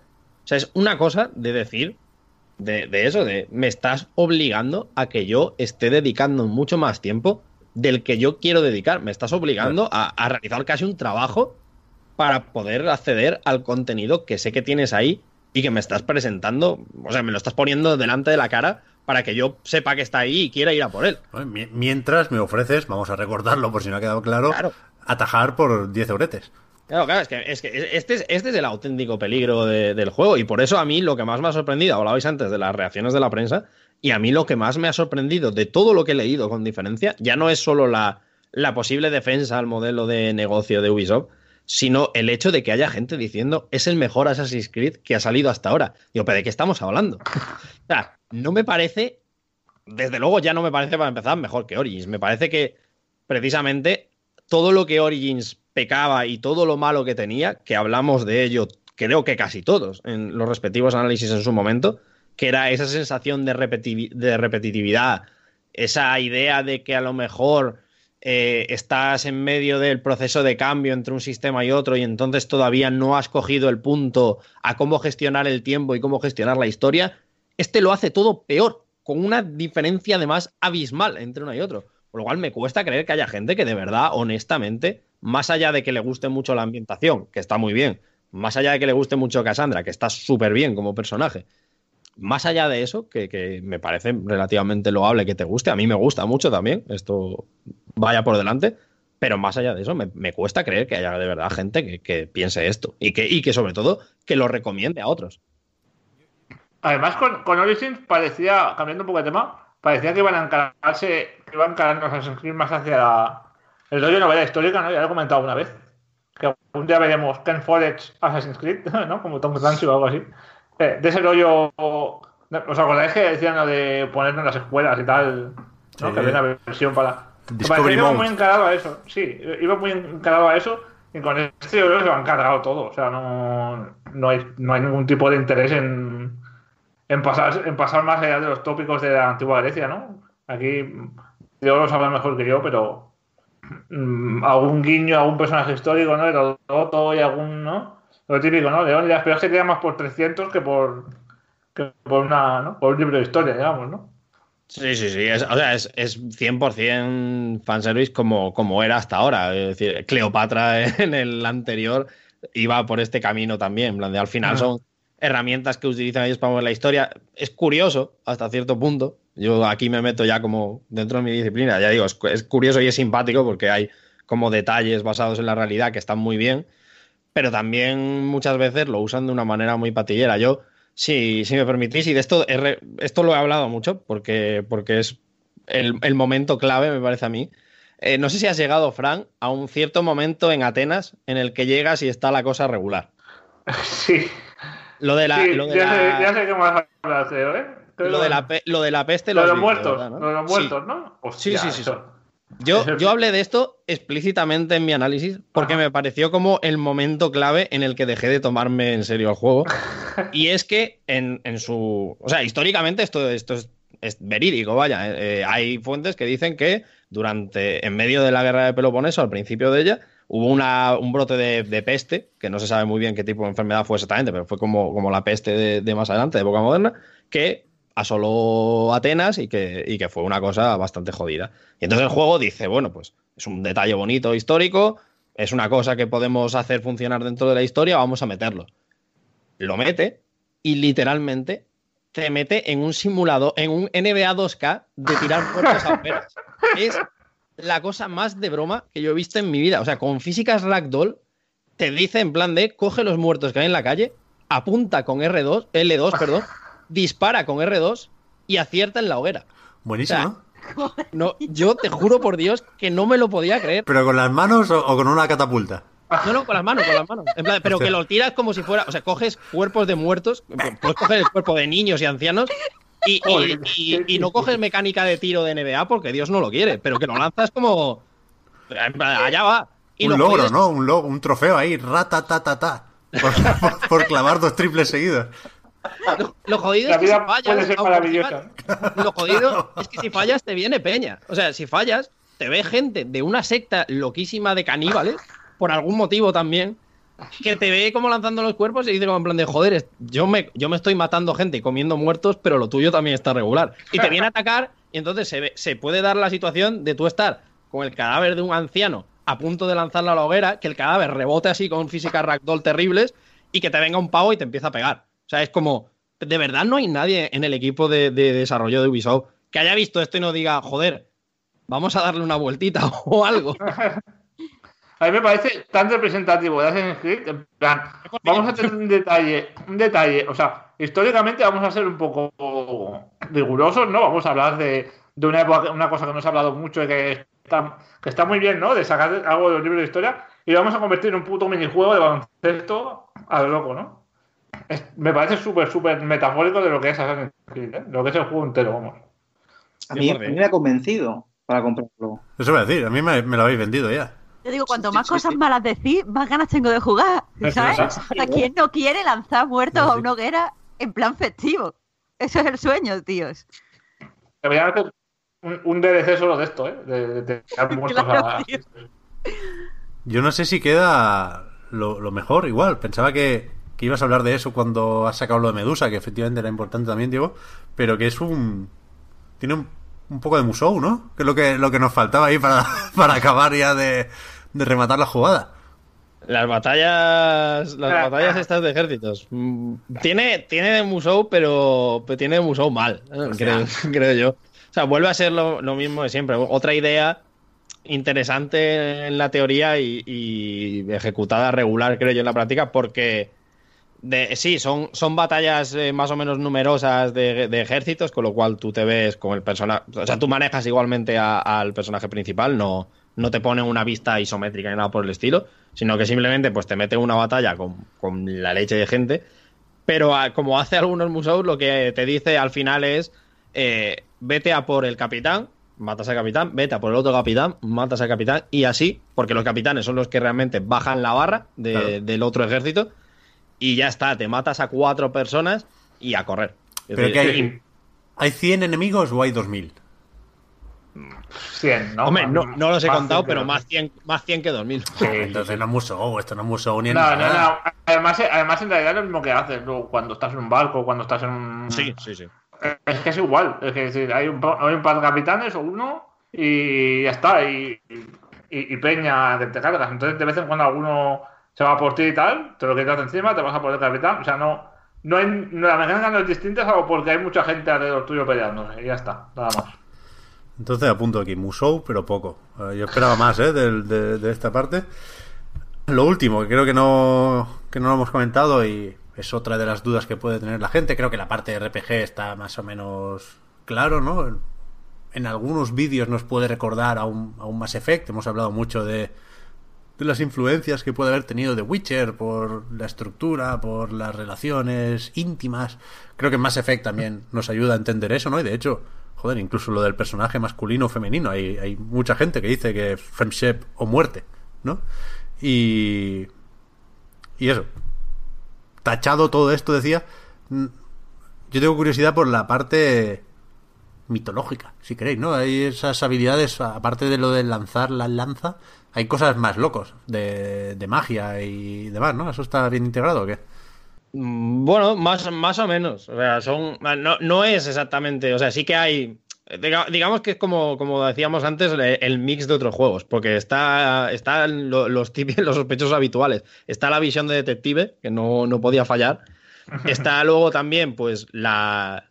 Dentro de las habilidades físicas, Bueno, digamos la que hay vista como. de águila es más de Assassin's Creed que la capucha, tío. No, no, no, pero que hay, aparte de la vista de águila, hay otra cosa mayores que te permite localizar, pues, el, al, tu alrededor, hacer como un barrido, Pistas, eh, sí. escaneo y, y encargar, pues, o sea, localizar pistas, eh, objetos o los objetos. ¿Y la vista de águila no vale para eso? ¿Hay dos Sí, pero- radares? Sí, pero hay, hay dos radares. Hostia. efectivamente. Uno para, uno para arriba y otro sub- y otro de tierra. Es como está el Sí, satélite. uno, uno es para zonas de investigación, Ah, digamos, bueno, vale, gente, vale. gente No, que investiga.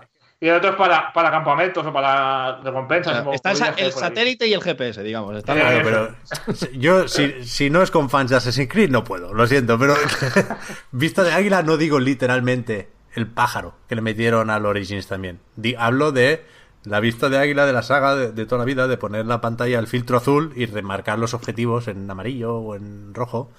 Claro, lo que pasa es que esto ahora es habilidad que puedes elegir comprar o no comprar. Es Vale, decir, esta, vale. esta es la cosa. Esto no es, esto es totalmente opcional. Porque lo que hay es tres eh, caminos que puedes seguir: O sea, asesino, eh, luchador, bueno, guerrero, y. ¿Y cuál es el otro? Y. Y, y sigilo o algo por el estilo. No, eh, cazador, perdón. Que es como. Y entonces cada uno de ellos.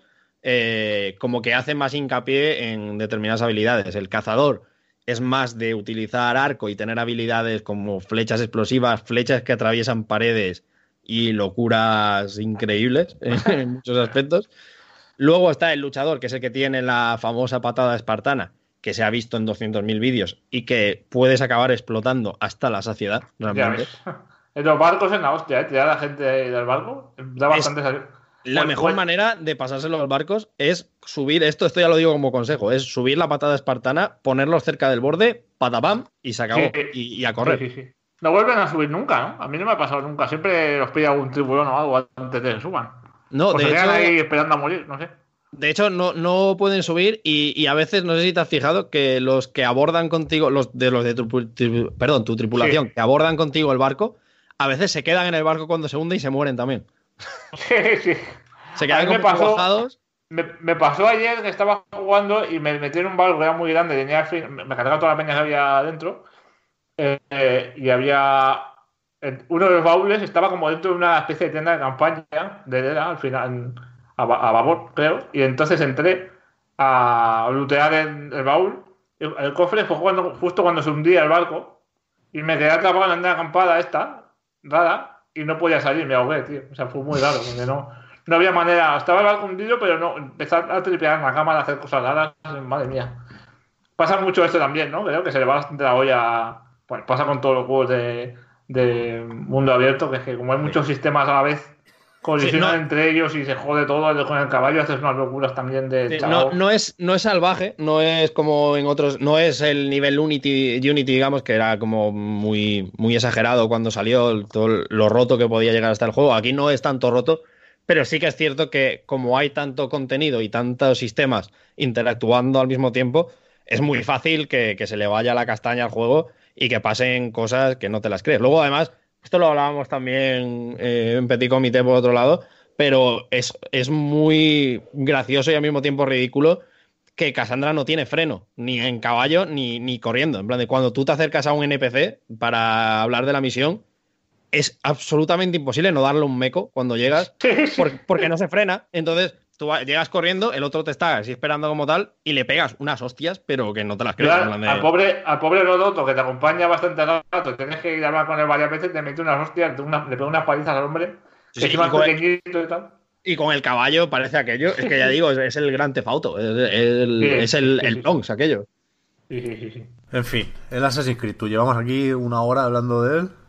porque, como siempre, Ubisoft lo ha vuelto a hacer. O sea, no, no se puede luchar contra Ubisoft. Haters gonna hate. Yo llegué a pensar que este Assassin's Creed iba a funcionar regulín, porque me parecía muy evidente el recalentar el Origins, porque la ambientación igual no es la más llamativa, porque bueno, los rollos de RPG, las historias de magias no las veía claras. Ayer, nota de prensa, el Assassin's Creed de nueva generación más exitoso, es decir, que ha funcionado mejor que Origins, que Unity, que Syndicate. La gente nos ha cansado, Metacritic está por las nubes, gente diciendo que es lo mejor de la saga y y eso. O sea, Es un poco lo de lo de el loco que va ¿no? en dirección contraria y dice y lo oye por la radio, hay un loco en dirección contraria en la autopista. Sí, sí, y sí. entonces dice, uno, joder, hay muchos, ¿no?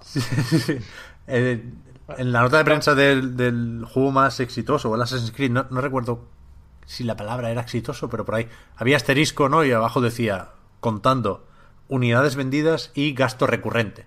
Con lo cual aquí hay los micropagos, que igual nos dice algo sobre lo comentado hace un momento.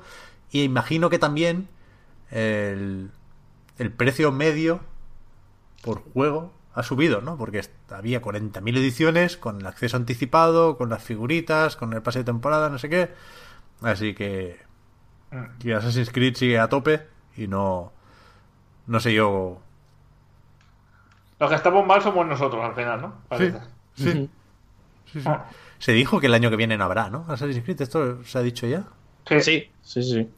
Se ha dicho que en principio dan otro descanso como el que dieron en su momento para, para el Origins, que fue de dos años, con lo cual yo te, yo, claro, es que a, a mí me cuesta no tener esperanza eh, dando dos años, porque a mí Origins me pasaba como a ti, que a mí me había gustado, o sea, me había parecido una- un, un puntito interesante y refrescante, por lo menos dentro de la franquicia con dos años otra vez, mm, tenía la esperanza de que, de que volviera a pasar esto, pero reconozco que la estoy perdiendo un poco, pues al haber visto el- el- lo bien que está funcionando este. Es que no Claro. es lo que dices tú, no se puede luchar contra, contra el mensaje que estás enviando al final. Y el No se puede, público está enviando este mensaje. Nosotros no nos queda más que callarnos y aceptarlo. Sí, sí. Con, con estos dos años, pues lo van a hacer más grande y lo van a hacer más rolero. Va a ser todavía más Witcher y, y a correr. Sí que es verdad que, insisto, no quiero cebarme con Assassin's Creed porque supongo que hay cosas peores por las que enfadarse o contra las que luchar. Pero sí me temo, y de nuevo, ¿eh? no estoy acusando a nadie ni quiero malos rollos, lo digo como reflexión en voz alta. En dos semanas sale Red Dead Redemption 2 Uf. no sé si alguien va a tener que recalibrar expectativas y va a decir, hostia, ¿no? Igual un mundo abierto de nueva generación era esto y no lo otro. ¿Sabes? Igual le hemos puesto un 10 al Assassin's Creed, hay que ponerle un 14 al Red Dead. No lo sé, ¿eh? No, no, no quiero defender a Rockstar porque no he jugado su juego, ni quiero criticar a Ubisoft porque no he jugado al suyo.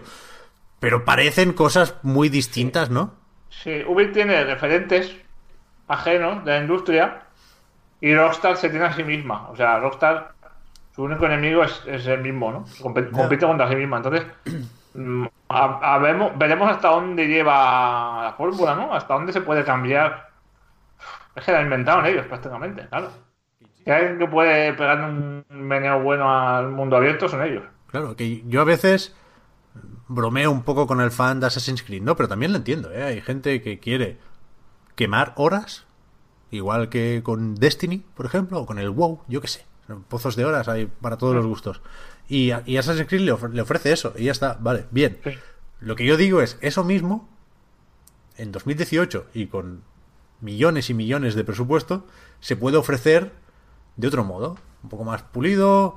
Si, si, si me vas a tener dando vueltas por el mundo sin contarme nada, sin ofrecerme incentivos a nivel de diseño, por, por lo menos haz ese mundo especial y vivo y con ¿no? los 200 tipos de animales que hay en Red Dead. Joder, creo que que claramente hay una de estas dos, hay una propuesta que tiene más valor que la otra. Y creo que hay que decirlo así. Pero bueno, eh, al, al Origins, después, ay, al Odyssey, perdón, después de lo dicho aquí, voy a tener que jugar. Y al Red Dead, pues, que os voy a contar, ya, ya lo pillaremos con ganas cuando toque. A ver si Red Dead tiene también lanzamiento de cadáveres a hogueras. Que eso es una cosa de. Hombre, si no lo tiene. O sea, si se han concentrado ahí en ponerle eh, los huevos a los caballos creíbles, pero después tú no lanzas cuerpo a hoguera, el juego es una mierda. Va a ser una excepción, sí, sí, sí. Totalmente. ¿Qué más juegos tenemos? Cristian, tú... no- Nos hemos intercambiado unos cuantos mails para preparar la quedada y tal. Perdón. Y en una de estas me, me metí en tu perfil de Night y vi que, que habías jugado al The Messenger. Al juego Sí. este de Devolver, del ninja. Y te dije, coño, pues si no te importa, no sé por qué razón se nos escapó. Solemos prestar atención al catálogo de Devolver, especialmente. Pero. Y tenía este muy buena pinta.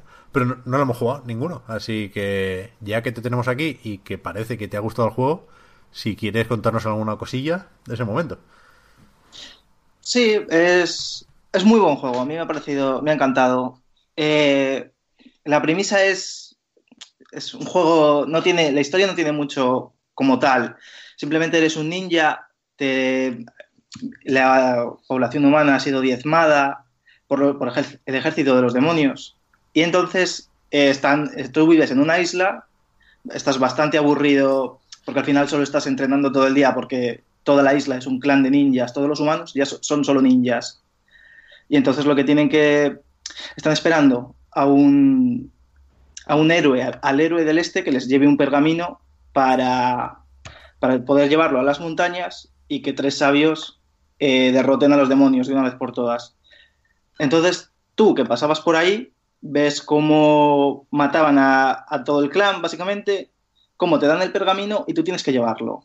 Y es ahí donde comienza la aventura. Que esto te lo hacen en una introducción muy breve y entonces tú ya empiezas a, a jugar. Los juegos de plataformas 2D está bastante bien. O sea, es, una, es un homenaje a Ninja Gaiden y los controles son muy precisos. Es, es muy fluido jugar. No, nunca tienes la sensación de que te has matado porque, no ha- porque el juego es lento, no te reconoce tal. Es, es, es una genialidad jugarlo. O sea, disfrutas mucho. Y luego tiene toques de humor que molan mucho, que son.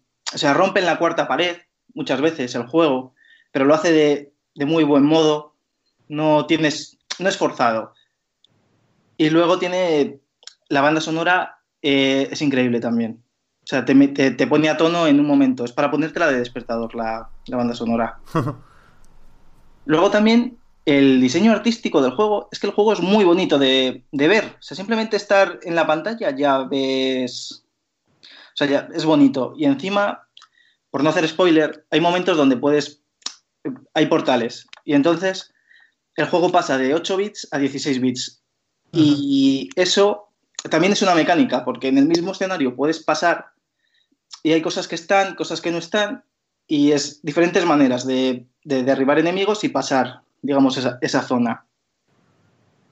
Cuando una vez haces eso, te dan un mapa y, eh, y ya tiene rollito de Metroidvania, que yo creo que eso a lo mejor ralentiza un poquito el juego, a- el avance es un poquito menos, menos fluido que como es sin eso, pero sigue estando bastante bien. Eso iba a decir, que yo, yo pensé que era por niveles el juego y que dentro de un mismo nivel pues había tramos de 8 bits y tramos de 16 y, y no, no, creo que ayer también vi un ranking de los mejores Metroidvanias independientes y estaba este y dije, coño, no dudo que sea de los mejores, pero no sabía que era un Metroidvania. De verdad. Eh, es que al principio, al principio no lo parece para nada. O sea, tú vas jugando y tal, y dices, va, plataformas, 2D, tal, muy bueno, pero cuando llega aquí es como un poco plus. Y, y ahora tengo Metroidvania. Y es ya pasado un buen rato del juego. O sea, no es. No es desde el principio. Y eso está muy bien. Pero si es Metroidvania entiendo que no solo puedes volver atrás para ver si te habías dejado algún secretillo, sino que hay habilidades que vas consiguiendo al avanzar y toda la pesca, ¿o qué? Sí, o sea, al principio, por ejemplo, tú simplemente puedes saltar y golpear. Y sal- saltas solo una vez, pero puedes hacer el, golpe de la nube, que es si hay un objeto, al pegarle a ese objeto, que normalmente te da monedas o cargas ki con el que puedes luego lanzar shurikens o tal, o de recargar vida, lo que haces es dar otro doble salto. Y eso hay momentos donde el juego sí que es un poquito como que te pide que esperes y mires un poco para trazar tu el plan de cómo quieres hacerlo y otras veces te obliga eso mismo a ir muy rápido. Porque para conseguir, sí que es verdad que para conseguir, digamos, esas habitaciones ocultas y tal, a veces usas mucho esto.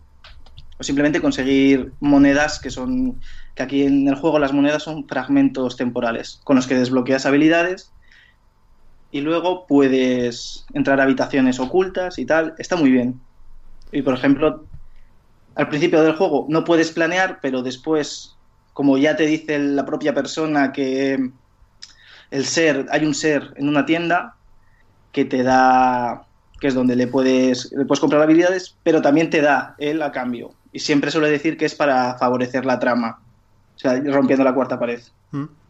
Y te da un traje para planear al principio, casi al principio del juego. Y con eso ya puedes y facilita mucho las cosas en, si vuelves para atrás. Está bastante bien. La- como la parabela. Yo es que echo de menos una, una buena parabela, ¿eh? Este 2018. Aquí te dan un traje de pájaro con plumas y está bastante chulo. Rollo para vela. Joder, Y pues- las, las garras de John Gaiden te las dan para que puedas trepar por la pared. Y claro, al final, si vuelves para atrás, descubres muchos secretos y muchas cosas que se te pasaban por alto. Joder, pues pinta bien, pinta bien. Y es dificilillo entonces, ¿eh? Si es homenaje a Ninja Gaiden y Old School y demás. Sí, es difícil, pero no es, no, no es injusto. Es difícil, pero... Pero joder, al final tienes tu, tu recompensa y, y dices, hostias, ha sido difícil, pero no, no me he desesperado tanto como, como podía imaginar. ¿Y te lo, te lo has eso- pasado? eso es- ¿Cuán- ¿Cuánto dura esto, más o menos? Dura unas 12 o 13 horas. No, no me lo he terminado de pasar, me queda muy poco, pero eh, dura unas 12 o 13 horas, pero lo yo creo que lo normal es echarle más. Pero no muchísimas más. Quiero decir, a mí me apetece uno de estos, pero después del Hollow Knight tiene que ser un, un poco más pequeño. ¿Sabes? Y este podría ser un buen candidato, porque la juega en Switch, imagino. Está en Sí. Switch y PC de momento. Eh, sí, la verdad es que Switch es viene es fantástico jugar en la tele, pero es que también jugar en, en modo portátil también está muy bien. Tú dirás. Entonces, es- Joder, pues tengo ganas, ¿eh? A ver si, ya digo, me coincidiría. Me decías que salió el 30 de agosto. No sé si me pillaría ya pensando en el Spider-Man o qué, pero. Pero a ver si le encuentro un hueco. Pues la verdad es que me apetece un montón.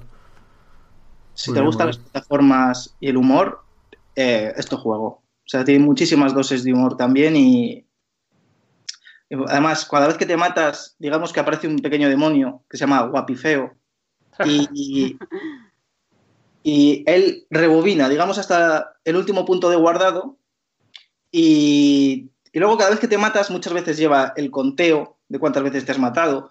Si te matas pinchándote, yo me caigo en muchísimos pinchos, pues por ejemplo te, te dice que busques, te dice el nombre exacto de la, de la fobia a las agujas, o te dice, a ver, mira por dónde pisas, o cosas así. O ayer me dijo una que fue en plan, ¿sabes en qué, se- en qué nos parecemos yo y los, y los pinchos? Que los dos te cubrimos las espaldas.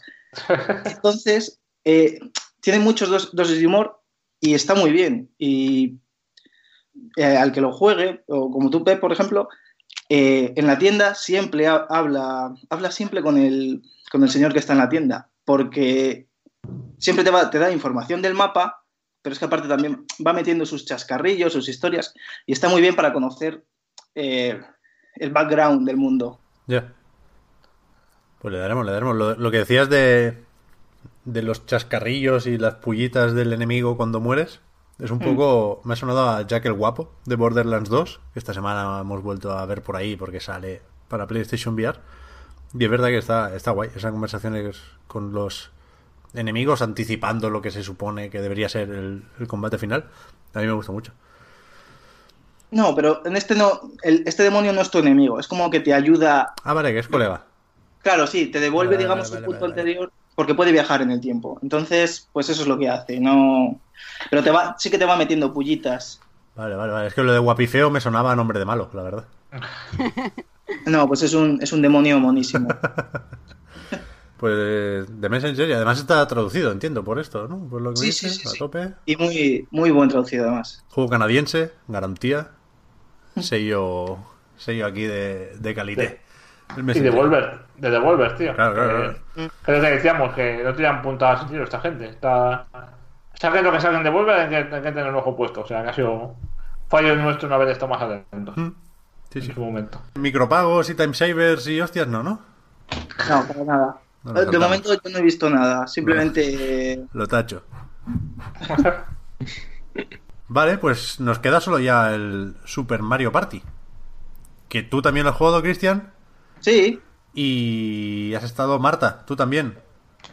Hombre, yo estaba ahí echándole horitas y ahí preparando fiestas para tener visión auténtica del juego. Yo lo, lo probé una tarde, pero sin fiestas, así que no estoy tampoco calificado para comentar. Así que. Ustedes Sí, yo dirán. me- igual me meteré yo también un poco. Yo también lo he analizado por Eurogamer, con lo cual Ah, ¿lo aprovecharé. también? Ah, Sí, sí, sí. pensaba que apro- era en aprovecharé si dejáis hueco para Hombre, hueco, hueco hay siempre. Que es que cuanto más coral sea esto, mejor. Porque, Pep, supongo que a ti el juego te ha dejado como muy meh porque el single player es horrible. No, no, no, yo lo jugué con más gente, ¿eh? pero para un vídeo Ah, va, va. que grabamos de Eurogamer, que no, no, era, no era fiesta, era a las 6 de la tarde. Era... Además con un representante de Nintendo ahí delante, tampoco podíamos. Uy, uy, eso es muy formal. Claro, claro. Eso, antifiesta total. Sí, sí, sí. Pero está bien, o sea, le, le vi, o le intuí, un brillito que le faltaba a los últimos Mario Party, ¿no? Que era muy... por inercia. Este Nintendo cuenta la excusa de que le ha puesto el Super delante porque es uno que viene en serio, ¿no? No, no es el 11 o el 10 o el 9 el que tocara, sino que es un salto de, de calidad. Y se lo, se lo intuyo, se lo compro, ese discurso.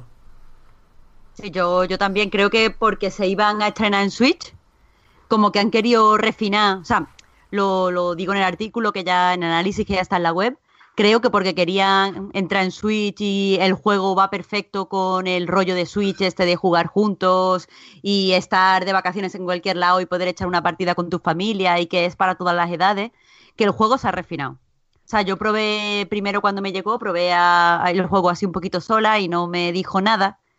Eh, evidentemente la, comparación típica, el Overcook, yo lo primero que pensé fue, va, el Overcook se lo, se lo come, el 1 y el 2. Pero claro, invité a, probarlo a un montón de gente que no, no suele jugar.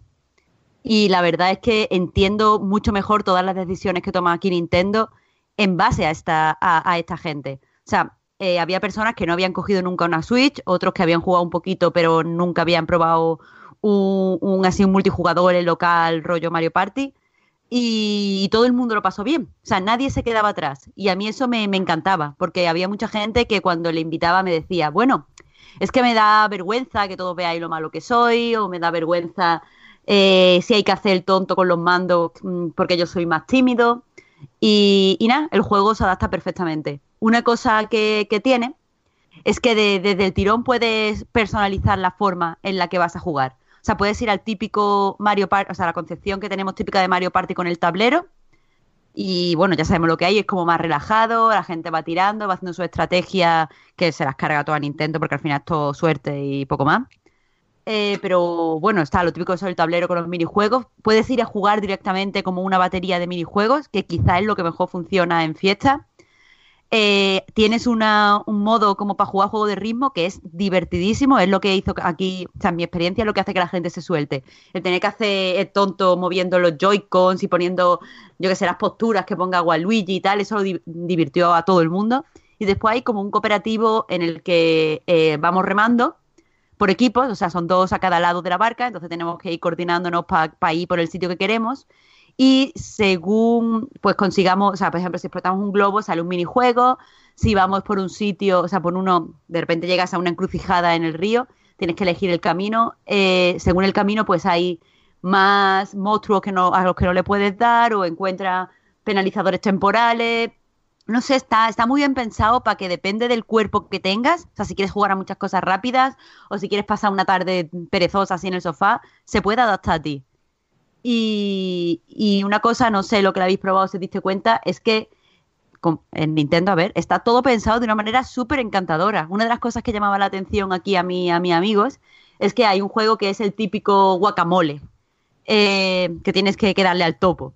Pues si estás jugando con Topo Monty, el Topo Monty está así sudando, como que no quiere darle a los demás topillos, y le da y de repente pone así como una cara de, de susto graciosísima. Y con esa chorrada, la gente aquí se estaba partiendo el culo. Sea, ya todo el mundo quería ser Topo Monty. Y si juegas a lo mejor con un personaje, mm, yo que sé, Wario, por ejemplo, y estás en el tablero, cuando adelanta a alguien el tablero le pegas así un empujón. Pero si juegas con Luigi, no. Luigi es como muy educado. O sea, entiendo por qué le gusta tanto a Víctor. Estaba ahí el pobre que a él le daba a todo el mundo, pero él no le daba a nadie. Y la verdad es que es un juego que sí, para la gente que, que es más jugona, pues es muy fácil y los minijuegos ya los has visto en otros lados, evidentemente. Pero para la gente que no ha jugado, para los niños, eh, incluso para, para gente que, que no tiene ningún tipo de interés en videojuegos, es muy divertido. Y al final lo que hablábamos después de jugar es que es una de estas experiencias que, que hace que todo el mundo se, se suelte. En mi, en mi grupo de amigos pues hay personas muy introvertidas y la mayoría de nosotros somos muy tímidos. Y, eh, jugando empezamos a hacer el, tonto del tirón. Porque el juego se presta, o sea, entre los, colori- el- los colores, las tonterías que te sueltan los personajes cuando tienen un poquito de diálogo, todo se presta a que hagas el tonto y te hagas el niño y tal, y fue una experiencia pues muy buena. No sé, Diego, si estás de acuerdo, o Cristian, si ha sido tu experiencia. Sí, sí, sí, sí, sí. Y además es que es un juego súper súper bonito y es verdad que te invita como muy a soltarte rápidamente y a mí me ha gustado bastante también. Sie- Siempre lo he jugado acompañado y, por ejemplo, el modo que más me ha gustado es el de la barca. Sí, es una chulada. Está mu- es muy bonito y, joder, coincido contigo, Marta, en casi todo. Bien, bien, yo bien. Lo, yo lo, lo que he notado, lo que más me, me llama la atención de, este juego quizás, es que me da la impresión de que, es un juego que gana. que es, raro decir esto además viniendo de Assassin's Creed, pero me da la impresión de que gana cuanto más tiempo le dedicas. Me parece que está muy, muy bien pensado a nivel de plantear partidas y retos que van fuera de lo que está sucediendo en la propia pantalla. En el sentido de que me parece que los tableros y todo el sistema en general de Mario Party, que ya lleva utilizándose desde hace mucho tiempo, se había dado un pequeño parón, de hecho, en los últimos tres o, o así, pero ha vuelto el sistema ese de competición por dados, etcétera, etcétera, e ir avanzando cada uno por su cuenta y tal.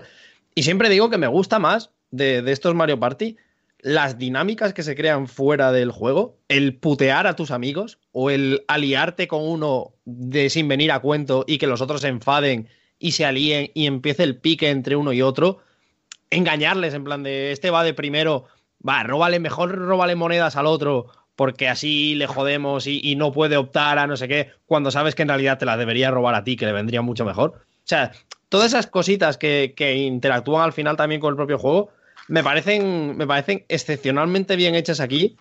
Y, y creo que cuanto más le dedicas, porque puedes elegir el número de rondas, me parece que son 10, 15 y 20, si no, si no recuerdo mal, Sí, eh, pues puedes elegir eh, cuántas quieres. Y creo que cuantas más elijas, más se explota todo esto. Más, como que crean muchas más situaciones eh, complicadas y complejas que, que se resuelven de maneras siempre muy divertidas y, y muy amenas. O sea, como juego para, para experimentar con colegas, me parece, me parece insuperable casi, realmente. Me parece de los, de los mejores juegos que ha sacado Nintendo en los últimos tiempos. Creo que peca más de, en lo que decíamos Eh, de... Diego, Diego, Diego, que ha sacado aquí un Zelda, un Mario Odyssey, un Splatoon. no.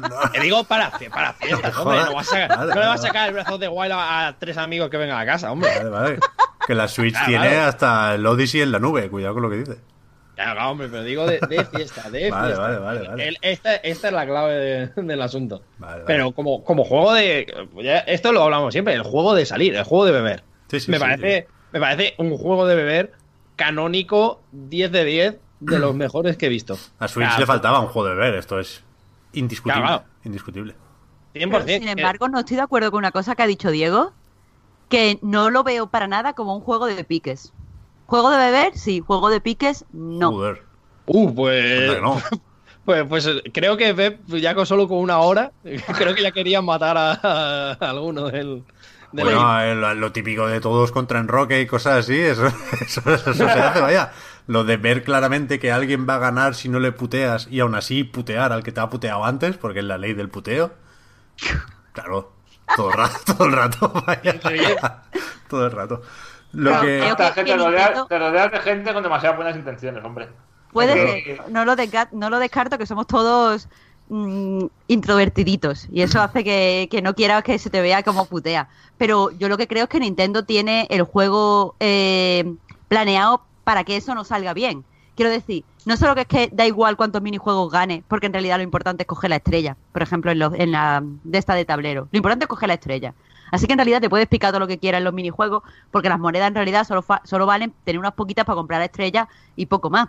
Hmm. Eh, pero es que después, eh, que si suman bonificaciones, que si en la tienda te puedes comprar no sé qué, eso con eso a lo mejor se puede putear, pero después Nintendo le va a dar la vuelta. O sea, había una chica en mi grupo que, que estaba teniendo, por Dios, toda la mala suerte, porque solo le salían uno en los dados, le salían todas las, todas las mm, eh, penalizaciones a ella, y de repente, en un momento, con dos golpes de suerte, hizo pam, pam, pam, pam, consiguió tres estrellas, se puso la primera. Y después la gente iba a putearla, pero claro, ya tenía tres estrellas. Que si alguien le quita una estrella, que si tal, al final no, no te funcionan esas estrategias de, de intentar ir a putear y creo que eso lo hace más divertido, porque te sientes ridículo cuando intentas ir a putear, pero no puedes putear y no sé, es mucho más gracioso. Más, más que picado, gracioso. Yo me quito la careta, yo soy de puteo. No, yo, yo 100%. Y de hecho, eh, mira, viene bien esto para hablar del Lucky to Gate, que, que es una cosa que le pasó precisamente a, a Pep en, vu- en vuestra partida, que os pasó que efectivamente estabais jugando y, y en determinado momento, cuando faltan solo tres rondas, sale eh, Toad para decir, en plan de, eh, ¿quién crees que va a ser el ganador? Uy, sí. Y a veces, y esto es totalmente, yo creo que es totalmente aleatorio, que no es una, no es una decisión que tome en base a nada. Él dice como que hay un tanto por ciento de posibilidades de que sea tal jugador, pero normalmente suele elegir al jugador que va más puteado, creo que un poco para compensar eso y hacer que los últimos turnos sean un poco más divertidos. El caso es que a veces acierta el desgraciado y, y, por ejemplo, el amigo Javier Moya, Sopas, eh, le pasó que, que eso, que iba cero absoluto, no tenía nada, no tenía opciones de nada y acabó ganando la Claro. partida en tres turnos. Aquí tú es el arquitecto de Matrix. Lo que dice él pasa. O sea, él, él no lo dice porque crea que va a suceder. Él dice porque hace que pasa. Y, y, cl- y claramente Mario Party es, es eh, como los ítems de Mario Kart, ¿no? Que, que- que en cierto momento decide darle emoción a la partida y beneficiar o ayudar al- a, los que van peor, porque si no, no tendría ninguna gracia. Y creo que es que es lo que toca aquí, ¿no? Que hay que permitirle estas mierdecillas porque aquí lo, lo principal no es la competición, lo principal es pasarlo bien. Pero yo sí creo, joder, realmente depende de cada persona, ¿eh? Al final esto es te pone un espejo delante para que, para que seas tú mismo. Pero yo, yo por ejemplo, en lo de los minijuegos asimétricos, veo fomentar el puteo. O sea, hay minijuegos que, que por azar, ¿no? Por, por el color de la casilla en la que has caído, eh, pueden ser en vez de todos contra todos, por, por equipos, ¿no? Y pueden ser dos contra dos o uno contra tres. Y los de uno contra tres molan. Y están muy bien pensados. A mí me, gustaron mucho. Cómo, cómo intentan mantener un equilibrio a pesar de, de que eso, ¿no? Que los equipos están deliberadamente descompensados. Y ahí, ahí hay puteo. Cuando uno gana a los tres, pues todos a por él. ¿No, Diego? Sí, es muy claro. Yo- no nos podemos sentir mal por esto. Sí, sí, sí, no, no, no. Yo no me pienso sentir culpable por Vale, vale. eh, putear a mis amigos gracias a esto. vaya, no. Y además es. De, de nuevo, eh, y esto, esto es un triunfo, creo yo, porque creo que es el que. Yo he jugado a varios Mario Party y creo que es, honestamente, en el que más se ve esto. Eh, es un juego que fomenta muchísimo la comunicación entre jugadores. Ya no vale el, el que te explique cómo funcionan las mecánicas y, y aplicarlas cada uno individualmente para ver si la suma de los tres. No, no, no. Aquí en muchos de estos minijuegos toca hablar, toca organizarse, un poco como, como el Overcook o esto, este tipo de juegos, que es 100% de, pues mira, tú vas a esto, yo me encargo de esto, vamos a intentar segmentar, tal. O bueno, puedes decidir ir a, a lo loco y que a lo mejor pues salga algo positivo, nunca se sabe. Pero, pero fomenta esto, fomenta el que tú puedas hablar con tus amigos eh, y, que, y que vayan rotando también, es eso, porque dices tú, puede tocarte dos contra dos, puede tocarte uno contra tres en cualquier momento, puedes pasar a ser tú de repente el puteado sin venir, sin venir a cuento de nada. Y, y es un- una cosa que yo creo es un triunfo del juego y me parece que se señala poco, que es, que es algo que Nintendo ha trabajado activamente para que suceda. Y no, no me parece poco meritorio, desde luego. Tiene un detallito que, que me ha flipado, que vosotros a lo mejor no lo habéis percibido tanto porque al fin y al cabo creo que habéis jugado con gente que ya había jugado, o sea, o que estaba familiarizada con videojuegos antes. Que es que antes de los minijuegos te explica el minijuego y hasta que todos no les dais a aceptar no empieza el minijuego. Vale, nosotros a veces nos tiramos más tiempo en esta explicación que jugando al juego, porque claro, eh, mi- mis amigos querían estar totalmente seguros de que lo hacían bien. Pero esto es así, pero esto no sé qué. Y a lo mejor eh, mm, pasaba dos o tres veces esa pequeña demo antes de, de ponerse a jugar. Y eso está muy bien, porque por ejemplo, si fuera por mí y solo yo hubiera tenido que dar, aceptar, la mayoría de mis amigos hubieran llegado al minijuego sin saber jugar. Sin embargo, como todos habían aprendido y nadie se sentía inseguro, todo el mundo jugaba y disfrutaba mucho. Sea, además siempre estaba eh, el de este de, ah, pues mira lo bien que se te ha dado la de esta y ahora mira lo malo que eres. Cuando a la hora de la verdad siempre te no sé qué. Eh, y esas son cosas que, que hace Nintendo para, para, para ser más, más inclusivo, para que lo disfrute, ya te digo, la persona que juega y no que no juega, porque cuando juegas te da igual eso. Pero cuando no juegas te da como seguridad de que tú también lo puedes pasar bien. Y joder, mucho, en eso sí que lo veo mucho mejor. O sea, yo me divertí más jugando al Overcook. Pero mm, este lo veo mucho más apropiado para, para cualquier tipo de circunstancias, ¿sabes? Yo si tuviera que ponerle un pero a este juego, es que no hay ningún minijuego de lanzar cadáveres a hogueras. Ya, ¿eh? unos, unos Goomba ahí. Pero por eso no es el 10. No es el 10 porque yo estaba diciendo, pero bueno, los cadáveres, ¿cuándo? Que llevo aquí cuatro horas de fiesta y cero muertos. Y eso no puede ser. Yo tengo un pero, ¿eh? que conste. No sé. Y, de hecho, me gustaría saber la opinión de los que lo habéis jugado, porque, porque me parece que puede haber un tema aquí. Yo, el único pero que le encuentro al juego es que me da un poco de la sensación y me da un poco de pena también que, que este era quizás el juego que tenía que haber demostrado las posibilidades del Joy-Con y creo que se queda a medias en ello.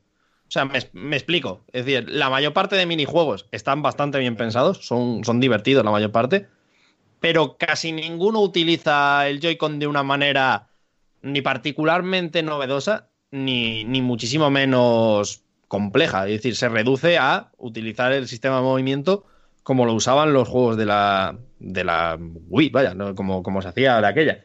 Y me da un poco de pena porque veo muchos minijuegos que podrían estar aprovechando pues, las funciones de vibración o un poco mejor el giroscopio y demás, y como que no lo hace. Hay, especialmente, yo lo he pensado el otro día, hay un, caso específico que es un- una especie de tarro de caramelos que tú tienes que pues, girar el Joy-Con y vaciarlo, eh, pues eso, sacudiendo el Joy-Con.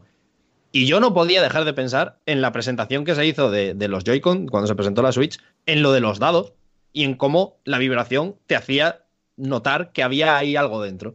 Y aquí esto no pasa. Y entonces me puse a darle vueltas a esto y me pareció eso, me pareció que, que hay como una tendencia por parte de Nintendo a no querer jugar o experimentar demasiado con los Joy-Con, que en Mario Party debería de haber sido el caso, o al menos eso creo yo. Pero no sé, no sé qué pensáis vosotros de esto, vaya. Sí, sí que es verdad. Yo he hecho mucho de menos la vibración HD, por ejemplo. Creo que es un, valor brutal de los Joy-Cons que no, que no se utiliza y que sí que podría haber sido un poquitín más one to switch en ese sentido de, de volvernos a vender toda la tecnología que tienen dentro estos mandos. Pero por otra parte también pienso que, que han querido hacerlo sencillo aposta. Quiero decir, jugando con la barca, por ejemplo, la, la barca creo que lo mencionaba Cristian antes, es como un sustituto del tablero, ¿no? Es, es un medio para ir de minijuego en minijuego, pero mm, en modo cooperativo, digamos, ¿no? Sois cuatro en una balsa y hay que remar los cuatro y ahí sí que se fomenta un poco más el, el colegueo porque hay una, una mecánica de chocar esos cinco cada vez que haces algo. E- ese modo sí es más buen, buen rollista y, cooperativo, ¿no?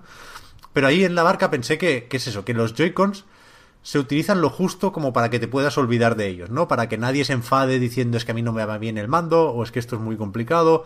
Todo, todo es sencillo, pero porque todo tiene que funcionar sin, sin peros y sin buscar esa precisión, aunque estoy de acuerdo, Diego, en que se podía haber llegado a un equilibrio y a lo mejor no ir a hilar súper, súper fino, pero sí... Pues eso, hacer algo más con el Joy-Con, sí verdad, con la vibración, por ejemplo, que no, no molesta a nadie. Estoy de acuerdo. pero no sé, es que yo creo que, que, a ver, el problema que yo he visto es que cuando cambiaban el uso del Joy-Con muy rápidamente de un minijuego a otro, sobre todo en los que son baterías de minijuego, la gente se liaba. O sea, nos encontramos una vez con una de las personas que vino a jugar que, que de repente cogió el Joy-Con al revés. O sea, en vez de con los botones hacia arriba, con los botones hacia abajo, porque no, no están familiarizados con ellos. Entonces, si le meten mucha más complejidad. Otra cosa que, nos pasaba es que movíamos el Joy-Con, bueno, algunas personas movían el Joy-Con muy, con, mucho, con mucha amplitud. Entonces te sale un mensaje en pantalla, pues que es molesto, que hay que quitarlo, que no te permite jugar. Entonces, si experimentas mucho más, a lo mejor estás perdiendo a parte del público que es directamente al que va dirigido el juego. O Quizás, no sé, lo que de vibración tenéis razón, pero, pero es que no sé. Yo creo que cuanto más básico lo mantengas, cuanto más fácil y más pueda fluir todo, es mejor en este tipo de juegos. Porque digo, yo creo que no somos ninguno de aquí el público objetivo. Puede ser, puede ser. Yo, mm, más que nada, ya digo, eh, mm, obviamente hay, creo que lo que decís es, es totalmente cierto, que Nintendo ha sido consciente de esto y simplemente no quería complicarse. Pero bueno, supongo que, supongo que eso, simplemente pues me parece que Mario Party es un, buen campo de pruebas. Quizás igual no en este, entonces, igual como primer Mario Party de la Switch, pues no jugársela tanto, pero, pero no sé, me gustaría que, que precisamente juegos con más entidad como este, no tanto un One to Switch, que, que es mucho más sencillo en ese sentido, eh, experimentase un poco más con las posibilidades de Switch. Quizás en el futuro, quién sabe. Pues ahí está, todo dicho sobre este Super Mario Party que para terminar muy rápido, sí me gustaría recalcar esa idea que ya he dicho alguna vez de del Nintendo Direct, ¿no? Que Ma- Mario Party es un juego que lo ves en un Nintendo Direct y no le prestas atención, no suma si, si no hay anuncios ese Nintendo Direct a pesar de tener Super Mario Party, eh, es un mal Nintendo Direct. Y pasa un poco eso con el catálogo de Switch, ¿no? Y no, y no debería ser así. Si no hay celdas, si no hay Marios tochos, nos puede parecer que este 2018 ha sido flojete para Switch, y creo que es evidente que ha habido un bajón, pero creo que es un error olvidarse de, Super Mario Party y compañía, ¿no? Igual con Mario Tennis sí que nos olvidamos un poquito más porque, bueno, hacía cosas con el modo historia que se le podían reprochar, pero este Mario Party es bastante intachable en, en- en lo que hace, ¿no? Y el- el que es verdad que mucha gente no lo va a comprar porque no va a poder organizar cenas y fiestas con cierta frecuencia, pero a Nintendo le ha costado algo hacer este juego, evidentemente, y, y- y le da vidilla al catálogo de Switch. Y le da también esto para juegos para niños, que hay pocos. O sea, Claro, juegos que que es- pueden disfrutar a los niños abiertamente, sin ningún tipo de restricción y al que le pueden echar un montón de horas y que, o sea, que son parte del target por primera vez. Lo digo por el, el artículo que sacamos ayer sobre juegos directamente para niños y con función educativa y tal. Yo te diría que los niños el labo, ¿eh? es que a mí el labo me flipa. El, el labo para los niños y el Mario Party para los chupitos. es verdad, es verdad. Así lo veo yo. No, pero mira, Diego, justamente, el labo te fliparía por lo que hace con los Joy-Cons. O sea, lo de la vibración que se usa para que notes cómo le estás echando gasolina a un puto coche. Y, y esto, y Sí. esto es así. He visto, sí que- he visto el otro día el directo con el coche y no me lo podía creer. O sea, estaba como vosotros. Es increíble. Otra cosa, ¿ves? El Labo. Se nos olvida que en 2018 Nintendo ha hecho el Labo. Porque no es para muchos de nosotros, porque no ha vendido una barbaridad. Pero, joder, ¿eh? poca broma con el Labo. Ya llegará el, el- el Labo que os, que os haga tilín. Vamos con una preguntita que estoy tentado de, sal- de saltármelas. Porque os podéis imaginar que no estamos aquí tan frescos como hace dos horas. Pero siempre que pedimos preguntitas en el Twitter, me, parece justo leer por lo menos una. Y voy a hacerlo, por ejemplo, mira, la última, no voy a comer mucho la cabeza. Rafael Aliaga dice: Hola amigos, ¿qué creen que haga Sony para la próxima generación con el touchpad, con el touchpad perdón, del mando de PlayStation 4? ¿Le darán la funcionalidad que prometieron o piensan que es mejor que lo quiten? Saludos y un fuerte abrazo. Que lo quiten. Cien- Pero 100%. así, Yo estoy jugando- ¿eh? fuera ya. Estoy jugando a todos los multiplataformas en, en Xbox y no estoy echando nada de menos el, el pad ese. Ya. Me, me- me va mucho mejor el tamaño que tiene la calidad del mando, la forma del mando, me, me- me he ido a Xbox por, por el mando, ya está, simplemente, porque al final los juegos se ven igual. Y, y de verdad es que el touchpad este para sacar el mapa y tal, pff, bueno, pues. No, es que lo hemos usado para eso y ya está, ¿no? Porque luego siempre da problemas, ¿no? Te tienes que apretar un poquito más para acá, más para allá y activaba la función que no era a veces, no sé. Yo nunca me he familiarizado de todo con él. Además es ultra incómodo si tienes las manos pequeñitas como yo. O sea, que se habla No te- poco no te de- llega, no me llega bien y tengo que mover, a, a ver cómo explico, tengo que mover como la, la muñeca y si tengo que darle muchas veces me duele, pero un montón. Es lo más incómodo, tío. ¿Sabéis qué pasará? Que van a quitar el touchpad y el mando no va a ser más barato, que, es, que sería, sería lo suyo. Se habla poco de los de lo caros que son los putos mandos, ¿eh? Han- subido muchísimo, tío. sí, Es sí. dimensión. 60 euros, ¿no? 50, 60 que, euros. pues, con la excusa de meterle cosas, a ver, si las vas a usar, vale, pero si no, no, no se las metas, joder. Y, y es verdad que el DualShock 4 es especialmente, bueno, que se hizo con otras intenciones, ¿no? Porque al final lo de la luz tampoco se ha usado una mierda, yo la quito para que no me refleje en la tele. Lo del touchpad se le podrían dar usos interesantes, pero la realidad es que no se ha hecho. Y, y tal y como están las cosas ahora, yo también prefiero que lo quiten todo, que me dejen sticks, botones y que valga 35 pavos un mando. Pues sí. Estos móviles tienen. ah, Estos móviles, joder. Estos mandos tienen detección de movimiento, esta de. Claro. ¿Cómo se llama? Sí, ¿Cómo el se llama? giroscopio. Pues no se usa para nada ya, ¿eh? Tampoco. De hecho, en el Uncharted se podía, se podía como afinar el apuntado. Bueno, y en más juegos, vaya, pero recuerdo especialmente el Uncharted porque era otro de los que se lo quitaba. En plan de- Por eso, por eso también me parece. Yo también prefiero que quiten todo esto, porque precisamente, o sea, el 90% de las veces no solo no se utiliza, sino que además cuando se hace se utiliza mal. Que es, que es lo grave. A ver el Dreams ahí, ¿eh? Ahí sí que igual nos puede decir algo, que hemos visto mucho crear niveles del Dreams con, con los moves. sí. Mm. Y a falta de move, creo que el touchpad puede venir bien, ¿no? Para agrandar cosas, para, para rotar. Tiraway también, o sea, vi- viniendo de los mismos, vaya. Claro. Tiraway era el otro que utilizaba el touchpad y que lo utilizaba bien. El- posiblemente el único juego de- del catálogo de Sony que, que lo hacía. Entonces, sí, sí, o sea, puede venir la esperanza por Media Molecule, desde luego. Pero yo, yo prefiero, ya digo, ¿eh? No, no, no intentando predecir cómo será PlayStation 5, sino viendo lo que hay ahora en la 4. Yo prefiero que saquen un, un buen move. Porque recordamos que el move es lo que es, ¿eh? No, no, no es nuevo el cabrón, ni mucho menos. Prefiero que saquen un buen move, cada uno con su stick para poder jugar a todo, para hacer gestos bien. Y un mando sencillote, cómodo, práctico y sin cucamonas que al hacer estas mezclas de ni para ti ni para mí, ¿sabes?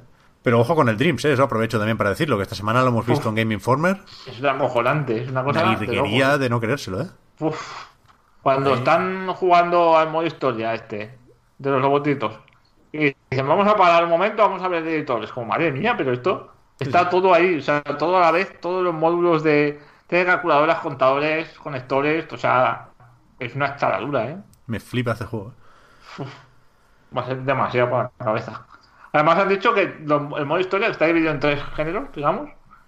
Está todo, todo, todo hecho en el juego. O sea, no hay. Sí, sí, hasta la música. Todo, todo, sí, sí. Incluida la música, sí. Interesante, ¿eh? Y ahora sí, el Little Big Planet, vaya, pero aquí es mucho más espectacular, claro. Ya ves. Qué gente, los de Media Molecule, tú. Eh, nos vamos, yo no tengo mucho más que añadir, no sé si nos hemos dejado algo, si queréis rematar algún tema. Yo por mi parte nada. Nada, ya está. ¿no? Que nos vamos, nos vamos de puente, de puente, tío. Es verdad. Ya ves. Eh, pues vamos a los agradecimientos, que hoy, hoy van a ser muchos. Recordad que a nightgames.com, también el podcast Reload, son proyectos que se mantienen gracias a vuestras generosas aportaciones en Patreon, patreon.com barra a night reload, aportaciones como las del bueno de Cristian, al que pues, le agradecemos ese apoyo en vivo y en directo y también su, su participación en el podcast. Gracias a vosotros. ¿Qué tal has estado? No te hemos dejado habl- hablar mucho, tío, me sabe mal. Eh, mejor, casi, porque he estado muy nervioso. Bueno, pues nada. Te quedas en la prórroga, ¿no? claro. Venga. Bueno. ¿Tú también, Diego? Habrá que quedarse. Vale, la prórroga, por si no sabéis, es ese ratito más de podcast que podéis escuchar los que nos apoyáis en Patreon, ¿no? Ese agradecimiento que os ofrecemos desde aquí. Al resto, pues faltaría más. Gracias también por seguirnos y por ayudarnos a mejorar. Y nos escuchamos la semana que viene. Chao, chao. Muchas gracias, Marta, Fran, Cristian y Diego. ¡Ay, Dios santo de mi corazón! A ti, Pep. Es que mira que sois puñeteros todos. Venga, ahora voy yo, va, venga. Douishima City, Pep. ¿Cómo? Supongo que se entenderá el idioma, ¿no? Te, he puesto todo mi esfuerzo. O sea, siempre pillas al Skype desprevenido porque se corta siempre el Skype con, con tu despedida, Fran. Pep. Pero esto es japonés, pero un- una fórmula que no que no comprendo sí, yo. De nada, de nada se dice City. ¿Qué va? Que sí, sí, sí. Es, como se responde a de gato o, to- o toma de gato. City. Sí, sí, joder. Esto lo decía chiquito, Dios lo tenga en su gloria, cuando estaba por ahí con los del sumo, que le Sí, daba sí, la sí. mano al mismo dos veces. Sí, sí, sí. Qué bajón Claro. me ha entrado ahora, eh, con, acordándome de chiquito. A veces estoy tomándome un café o trabajando y me acuerdo de chiquito y me entra toda la bajona ese día y ya está para tirar a la basura. Ya no, lo- ya no lo remonto. Ya ves. Gente, nos vemos la semana que viene con algunas cosillas que ya hemos adelantado. Y eso quería decir también. Que esta noche sale el Duty, eh. Ya. Que no nos acordamos porque como siempre Activision pasa de enviarlo, no hay ni un análisis todavía en internet. Ya mañana lo encontraréis. Aquí venimos a jugar. Pero que sale el Duty, tú, con el Blackout. Yo me lo voy a tener que pillar. A mí me da más Estoy, pereza. fu- estoy buenísima ya. Qué perezote. Muchísimo de esto. ¿Sí? Joder, ¿estoy solo aquí en el Blackout? Bueno, solo no sé si va a estar, pero, no pero con nada. nosotros no cuentes. Voy a, voy a abrir el chat del Puy ya porque a, a este sí que me lo llevo ahí, ahí al, al Blackout, pero del tirón. Eso lo comentamos la semana que viene. Muchísimas gracias, gente, y hasta la próxima. Chao, chao. Hasta luego. Adiós.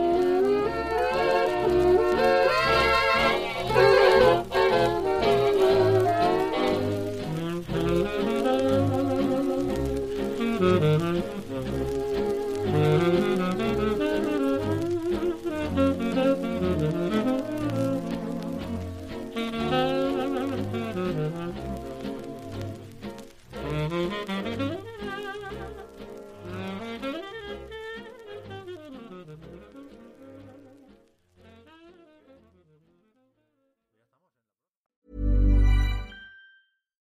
I'm Daniel, founder of Pretty Litter. Cats and cat owners deserve better than any old fashioned litter. That's why I teamed up with scientists and veterinarians to create Pretty Litter. Its innovative crystal formula has superior odor control and weighs up to 80% less than clay litter. Pretty Litter even monitors health by changing colors to help detect early signs of potential illness. It's the world's smartest kitty litter. Go to prettylitter.com and use code ACAST for 20% off your first order and a free cat toy. Terms and conditions apply. See site for details.